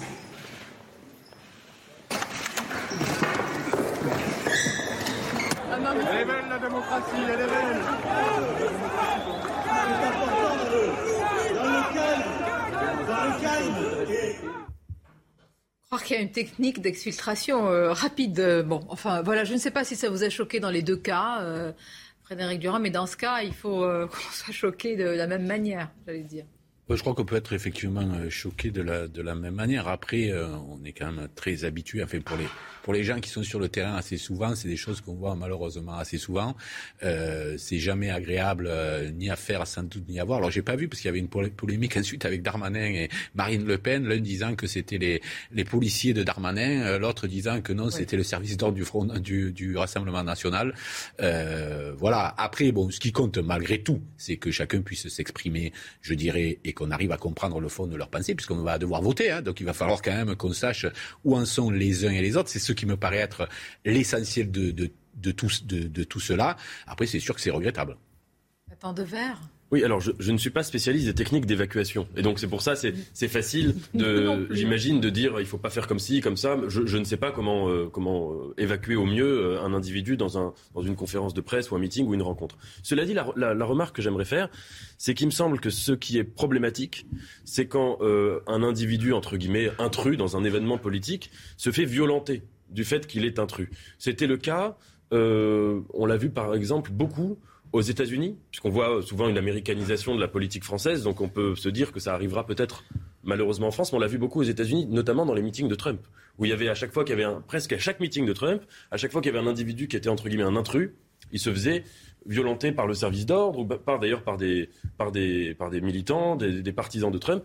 Et on l'a vu euh, un petit peu en France il y a quelques mois avec le meeting de, de Zemmour. Euh, et les militants de SOS Racisme qui s'étaient pris des coups euh, du fait qu'ils en effet, ils étaient venus perturber ce meeting avec une banderole, mais eux ils étaient non violents.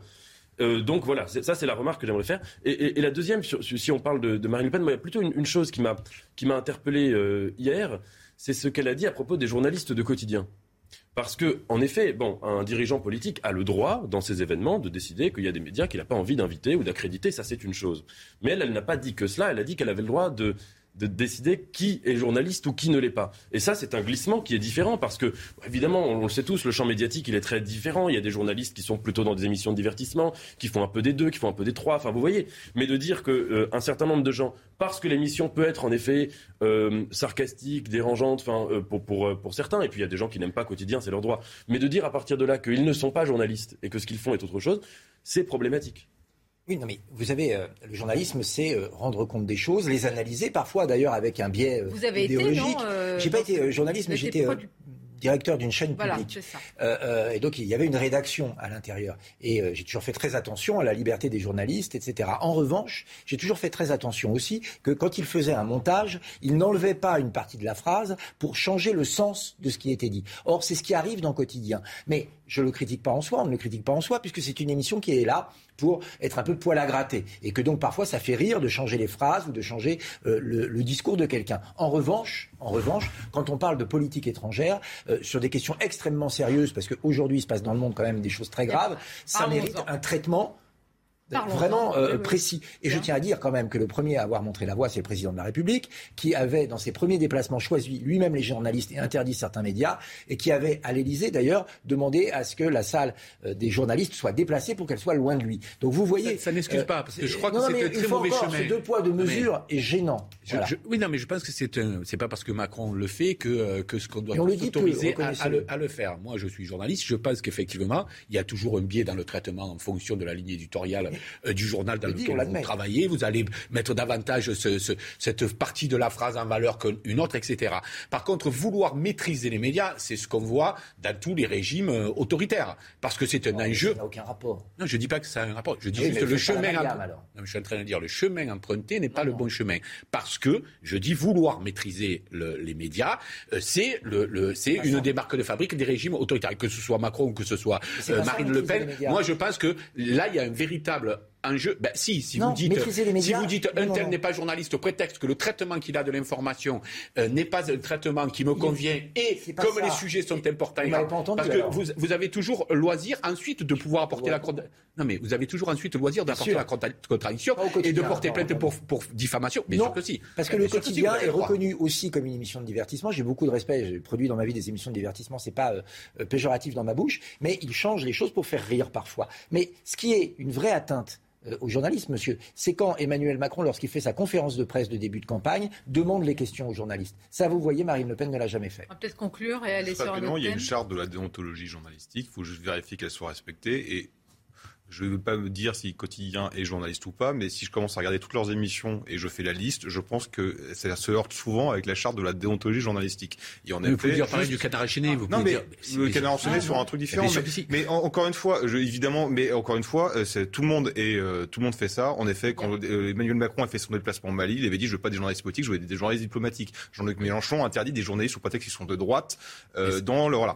Et après, encore une fois, c'est qu'est-ce qui détermine ce qu'est qu'un journaliste Si la carte de presse détermine hein. ce que c'est qu'un journaliste. Donc c'est qu'Alata Abouaf est journaliste et je ne pense pas qu'il le soit. Non, mais la carte de presse détermine ce qu'est un journaliste, effectivement. Que Bah, vous le vouliez. Abouaf l'est et je Mais- pense mais- pas qu'il soit que vous le Il y avait quand même des journalistes présents à la conférence de presse de euh, Marine Le Pen et qui ont euh, euh, écouté cette conférence de presse et en particulier quand même une phrase qui a été beaucoup commentée, Laurent Jacobelli, sur un rapprochement entre l'OTAN et la Russie. La candidate précise que c'est après la guerre, mais bah, certains se sont dit est-ce qu'en pleine guerre en ce moment avec tout ce qui est en train de se passer, il fallait tout de suite parler d'un tel rapprochement Écoutons-la à ce sujet. Dès que la guerre russo-ukrainienne sera achevée et aura été réglée par un traité de paix, je me prononcerai en faveur de la mise en œuvre d'un rapprochement stratégique entre l'OTAN et la Russie, comme cela avait été naguère envisagé. C'est l'intérêt de la France et de l'Europe, mais aussi, je crois, des États-Unis, qui n'ont, même dans l'hypothèse d'une réticence de Washington à envisager une Europe de Lisbonne à Vladivostok, aucun intérêt à voir émerger une étroite union sino-russe. Est-ce que c'est le moment en Bah, pleine, bah, je veux dire, Marine Le Pen euh, s'apprête à être présidente de la République. Elle annonce son programme dans tous les domaines, y compris en politique étrangère, euh, et elle place la France dans une perspective à 5, 10 ou 15 ans. Il est normal qu'elle explique ce qu'elle va faire. Euh, évidemment, il y a l'émotion, il y a le moment et il y a le futur. Euh, Aujourd'hui, l'Ukraine est agressée par la Russie. Euh, Poutine a envoyé des chars, envoie des bombes sur l'Ukraine. Personne ne le nie et c'est extrêmement condamnable et extrêmement grave. Demain, quand la guerre sera finie, est-ce qu'on va continuer à euh, bouder la Russie, faire comme mais la si Russie de qui millions- La Russie de Poutine Mais la Russie. Non, mais oui, moi, je pose la question. moi, juste, je non, mais soulever- juste parce que c'est quand même un point important. Je voudrais pas qu'on soit dans la caricature là-dessus. La Russie, euh, la Russie. Non, mais il ne s'agit pas de, le- de l'effacer de la, géo- de la carte, euh, évidemment, du Non, on monde. on pourra pas d'ailleurs, même si on le voulait. Oui, mais la question, c'est que. Le monde de demain, c'est quoi? Bah, C'est un- peut-être aussi le- la Russie avec Poutine. Donc ma question, c'est est-ce que l'OTAN et la Russie se rapprochent avec lui simplement? Eh ben, je vais vous question. répondre. La Russie n'est pas un électron libre qui flotte. La Russie, elle est entre l'Europe et elle est tournée aussi vers la Chine. Donc soit demain, on travaille avec la Russie et avec l'OTAN pour la paix, parce que c'est ça l'objectif, euh, et on ne recrée pas les vieux blocs États-Unis contre URSS, et à ce moment-là, on n'aurait pas notre part là-dedans. Soit la Russie va se reprocher de la Chine, ce qui veut dire qu'en termes de production industrielle, de matières premières, d'armement, de fabrication d'armement et d'armées, il y a là un danger potentiel. Je veux bien qu'on réfléchisse à est-ce qu'on 10, 15 désamorce les dangers tout de suite Jacobelli, là, là, dire cette phrase-là, est-ce que c'était le, je veux dire, euh, alors que les accusations fusent de crimes de guerre, est-ce que c'est entendable? Moi, je vous, je vous parle même d'un point de vue politique. Est-ce que c'est entendable? Je ça pense que le rôle d'un président de la République ou d'un futur, d'une future présidente de la République, c'est d'expliquer ce qu'elle va faire et de dire les choses. Vous savez, euh, dans cette guerre, il y a eu beaucoup, euh, euh, beaucoup de paroles. euh, en faveur de la paix, très peu d'actes concrets euh, en termes de diplomatie. Euh, Marine Le Pen, elle, en a, elle a fait des propositions très précises, Oui, non, euh, mais- notamment de conventions avec l'ONU, etc.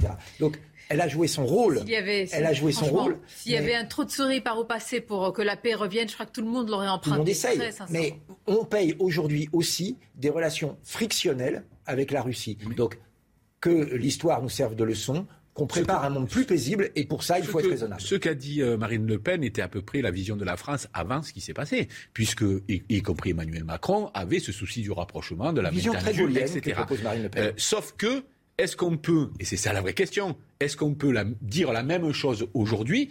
Euh, Parce qu'au moment où, l'on dit, où la France disait ça à l'égard de la Russie, il ne s'était pas passé tous ces massacres-là. Donc la vraie question, c'est est-ce qu'on peut encore dire euh, ce qu'on disait avant, au vu de ce qui s'est passé. C'est là que ça peut être choquant, parce que qu'on le veuille ou non, c'est un Poutine qui est à la tête de cet État-là, Poutine qui est capable de faire ce qu'on voit là, et donc moi je comprends qu'on puisse être surpris. Après, sur le fond et sur le, le fait de redouter un rapprochement qui a déjà Non, eu lieu d'ailleurs entre la Chine et la Russie, euh, effectivement, l'intérêt du camp européen, c'est de, de, de, de dire non, il faut qu'on il faut qu'on arrive à, à- à ne pas être Oui, hors jeu de, du nouvel ordre mondial qui est en train de se préparer. Parce qu'en vérité, derrière tout ça, il y a un nouvel ordre mondial qui est en train de se, de- de se préparer. Le, politiquement, je pense pas que ça soit euh, une grande réussite parce que grâce à Eric Zemmour, quand Eric Zemmour a fait office de paratonnerre pour Jean-Luc Mélenchon et pour Marine Le Pen sur lequel la Russie. Donc ça, ça les a servis tous les deux. Remettre le sujet sur la table. On sait très bien ce que ça va se passer. On va ressortir des anciens Conférence discours. sur l'international. Oui, mais justement, Il redire fallait- ça, euh, c'est-à-dire oui. c'est tendre une perche pour qu'on ressorte un passif, des vidéos, des choses qui soient vraies ou pas vraies. Donc stratégiquement, je suis pas sûr que ça soit très bien. Ensuite, évidemment, on ne connaît pas l'issue de la guerre. Donc, alors, gouverner, c'est prévoir. On envisage le temps long. Donc, on n'est pas obligé de révéler à tout le monde ce qu'on prévoit. Là, bah non. Ah oui, mais ça, c'est la différence entre Emmanuel Macron Non, et Marine Le. Pen. Non, Euh, Emmanuel Macron qui leur dit faites-moi Non, non, confiance, c'est on pas- verra non, bien ça où on ira. gouverner. Non, non, non, Et non, quand- non, et quand Marine Le Pen dit qu'elle veut une, une diplomatie du silence, justement. Voyez-vous quand vous Donc, dites, je termine juste, c'est que là, euh, il y a un conflit en Ukraine, il y a des crimes affreux, tout ça. Euh, là, ce qu'on entend, c'est non mais quand vous aurez fini votre petit truc, on va pouvoir se rassembler après.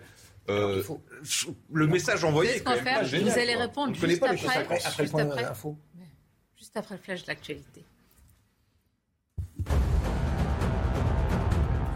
Au 50e jour de guerre en Ukraine, Volodymyr Zelensky juge très blessant le refus d'Emmanuel Macron de dénoncer un génocide perpétré par les Russes en Ukraine. Le président français a estimé qu'il fallait rester prudent sur les mots. Et puis 100 millions d'euros d'équipements militaires vont être envoyés à l'Ukraine. Annonce faite hier par Florence Parly, ministre française des Armées. Dans un communiqué, elle précise que les livraisons concernent des moyens de protection, armements, munitions et systèmes d'armes répondant aux besoins exprimés par l'Ukraine. Jusqu'ici, Paris n'avait pas chiffré le montant des armements livrés à Kiev. Et enfin, la Russie a subi un de ses plus gros revers matériels depuis le début de l'invasion de l'Ukraine. Le croiseur Moskva, vaisseau amiral de la flotte de la mer Noire, a été gravement endommagé par une explosion de munitions selon Moscou et par des frappes de missiles selon Kiev. Merci Audrey. Restons sur le terrain ukrainien, en tous les cas dans le domaine international. Nous parlons de la phrase de Marine Le Pen, rapprochement de l'OTAN et la Russie, et on vous pose la question, est-ce qu'il fallait maintenir comme si... Non, je ne dis pas, attention, rien, rien ne s'est passé, pas du tout, on a entendu ce qui a été dit, mais quand même, c'est vrai que... En plus, Marine Le Pen a dit qu'elle voulait substituer à la diplomatie du bavardage de Macron une diplomatie du silence. Donc, je ne travestis pas ses propos. Donc, donc, donc, ça signifie que là, elle a fait exactement le contraire de ce Elle qu'elle préconise. Elle nous dit après. euh, mais je dis dessous juste de ce la qu'elle a di- dit, La hein. diplomatie, c'est autre Je, chose. je vais vous proposer de répondre à tout le monde, y compris à quelqu'un euh, qui a, qui été, bah, évidemment, euh, qui a été assez direct euh, ce matin. C'est un sénateur euh, qui est connu pour ses discours euh, assez virulents, euh, éloquents, mais virulents euh, à la tribune du, du Sénat, Claude Maluret. Vous connaissez? Alors, moi, je ne la qualifie plus de caniche de Poutine. Je la qualifie de complice de Poutine. De complice d'un criminel contre l'humanité. Elle a donc été obligée, euh, à la différence de Zemmour qui s'est euh, qui s'est ruiné lui-même en, continuant à soutenir euh, les choses, elle est bien obligée du bout des lèvres de dire euh, par devant euh, qu'elle euh, condamne l'invasion. Mais par derrière et en vrai, elle condamne rien du tout. Vous avez son programme sur la défense qui continue à dire il faudra l'alliance, elle est avec Poutine. Il faut sortir de l'OTAN et il faut s'allier avec Poutine. Vous avez ces députés au Parlement européen qui ont voté contre l'aide à l'Ukraine euh, alors que l'Ukraine est envahie Bien. depuis, Vous lui depuis un mois. reprochez cette et par conséquent, complicité elle n'a pas changé d'avis une seule Bien. fois. Elle continue à soutenir Mhm. Poutine. Vous appelez ça comment? C'est pire que caniche. C'est sur- pire que paillasson. Pour moi, c'est complice. Non, je, ne réponds pas à l'insulte parce que la faiblesse des arguments de, de ce vieux monsieur me, me, me choque. Euh, je crois que ce qu'il faut dire, c'est que, c'est que euh, euh, Marine Le Pen, dans cette conférence de presse, elle a évoqué tous les conflits qu'il y a en ce moment, toutes les tensions qu'il y a en ce moment euh, dans le, euh, dans notre, sur notre planète, euh, au Moyen-Orient, partout. Elle a évoqué euh, la relation stratégique que l'on aurait avec tous les grands États du monde, États-Unis, Inde, Russie, Chine, et que donc dans cette perspective-là, elle a expliqué qu'à terme, qu'à terme, on ne pouvait pas vivre en permanence dans une espèce de guerre froide et de ressenti et qu'il faudrait travailler ensemble. Euh, Aujourd'hui, nous travaillons avec l'Allemagne, nous avons des projets avec l'Allemagne, avec qui nous étions en guerre euh, il y a des années. Donc il faut ne pas rester dans le ressenti parce que des vieilles haines recuites, c'est ce qu'il y a de pire en politique internationale. Oui, mais il y a quand même une différence qui est la question du régime politique. En l'occurrence, il me semble qu'il y a, deux choses à, ra- à rappeler. La première, c'est qu'aujourd'hui, en Ukraine, de jour en jour, les, Ukrainiens découvrent, dévoilent, exhument des charniers tous les jours, des, enfants torturés, des, choses absolument abominables. Il y, aura, il y a déjà des enquêtes. On ne sait pas quelles vont être les suites euh, judiciaires de, ces enquêtes. Ça, c'est la première chose à rappeler. Et la deuxième, qui à mon avis est centrale, c'est que toute la, la méthode politique de Poutine, depuis en fait presque 20, 20 ans, mais surtout depuis euh, 2015, de, manière très intense, c'est de, de, ce qu'il a fait en Syrie, ce qu'il a fait euh, ailleurs, c'est d'attaquer très violemment le droit international et d'essayer de se réimposer ensuite en disant qu'il est incontournable dans l'échiquier des négociations, dans l'échiquier de la géopolitique. Là, il a euh, dépassé une, euh, une, une limite très forte, qui était de s'attaquer à l'Ukraine de- du jour au lendemain sur des accusations absurdes, avec, euh, avec tous ces crimes de guerre qui sont en train d'être révélés. Donc, à partir de là, dire qu'il faut qu'il revienne sur le jeu de Mais Est-ce l'échiquier. que vous mettez de côté la Syrie comme la Russie? C'est pas le même enjeu, Je- avec ou sans Poutine, c'est ça la question. Oui, c'est ça. Vous n'ayez plus je- de, je- je de son- relation, par exemple, avec la Syrie, parce que évidemment, avec tout ce qu'a fait Bachar al-Assad et toutes choses, est-ce qu'on peut le faire avec la Russie? Je ne parle pas de la Russie de Poutine.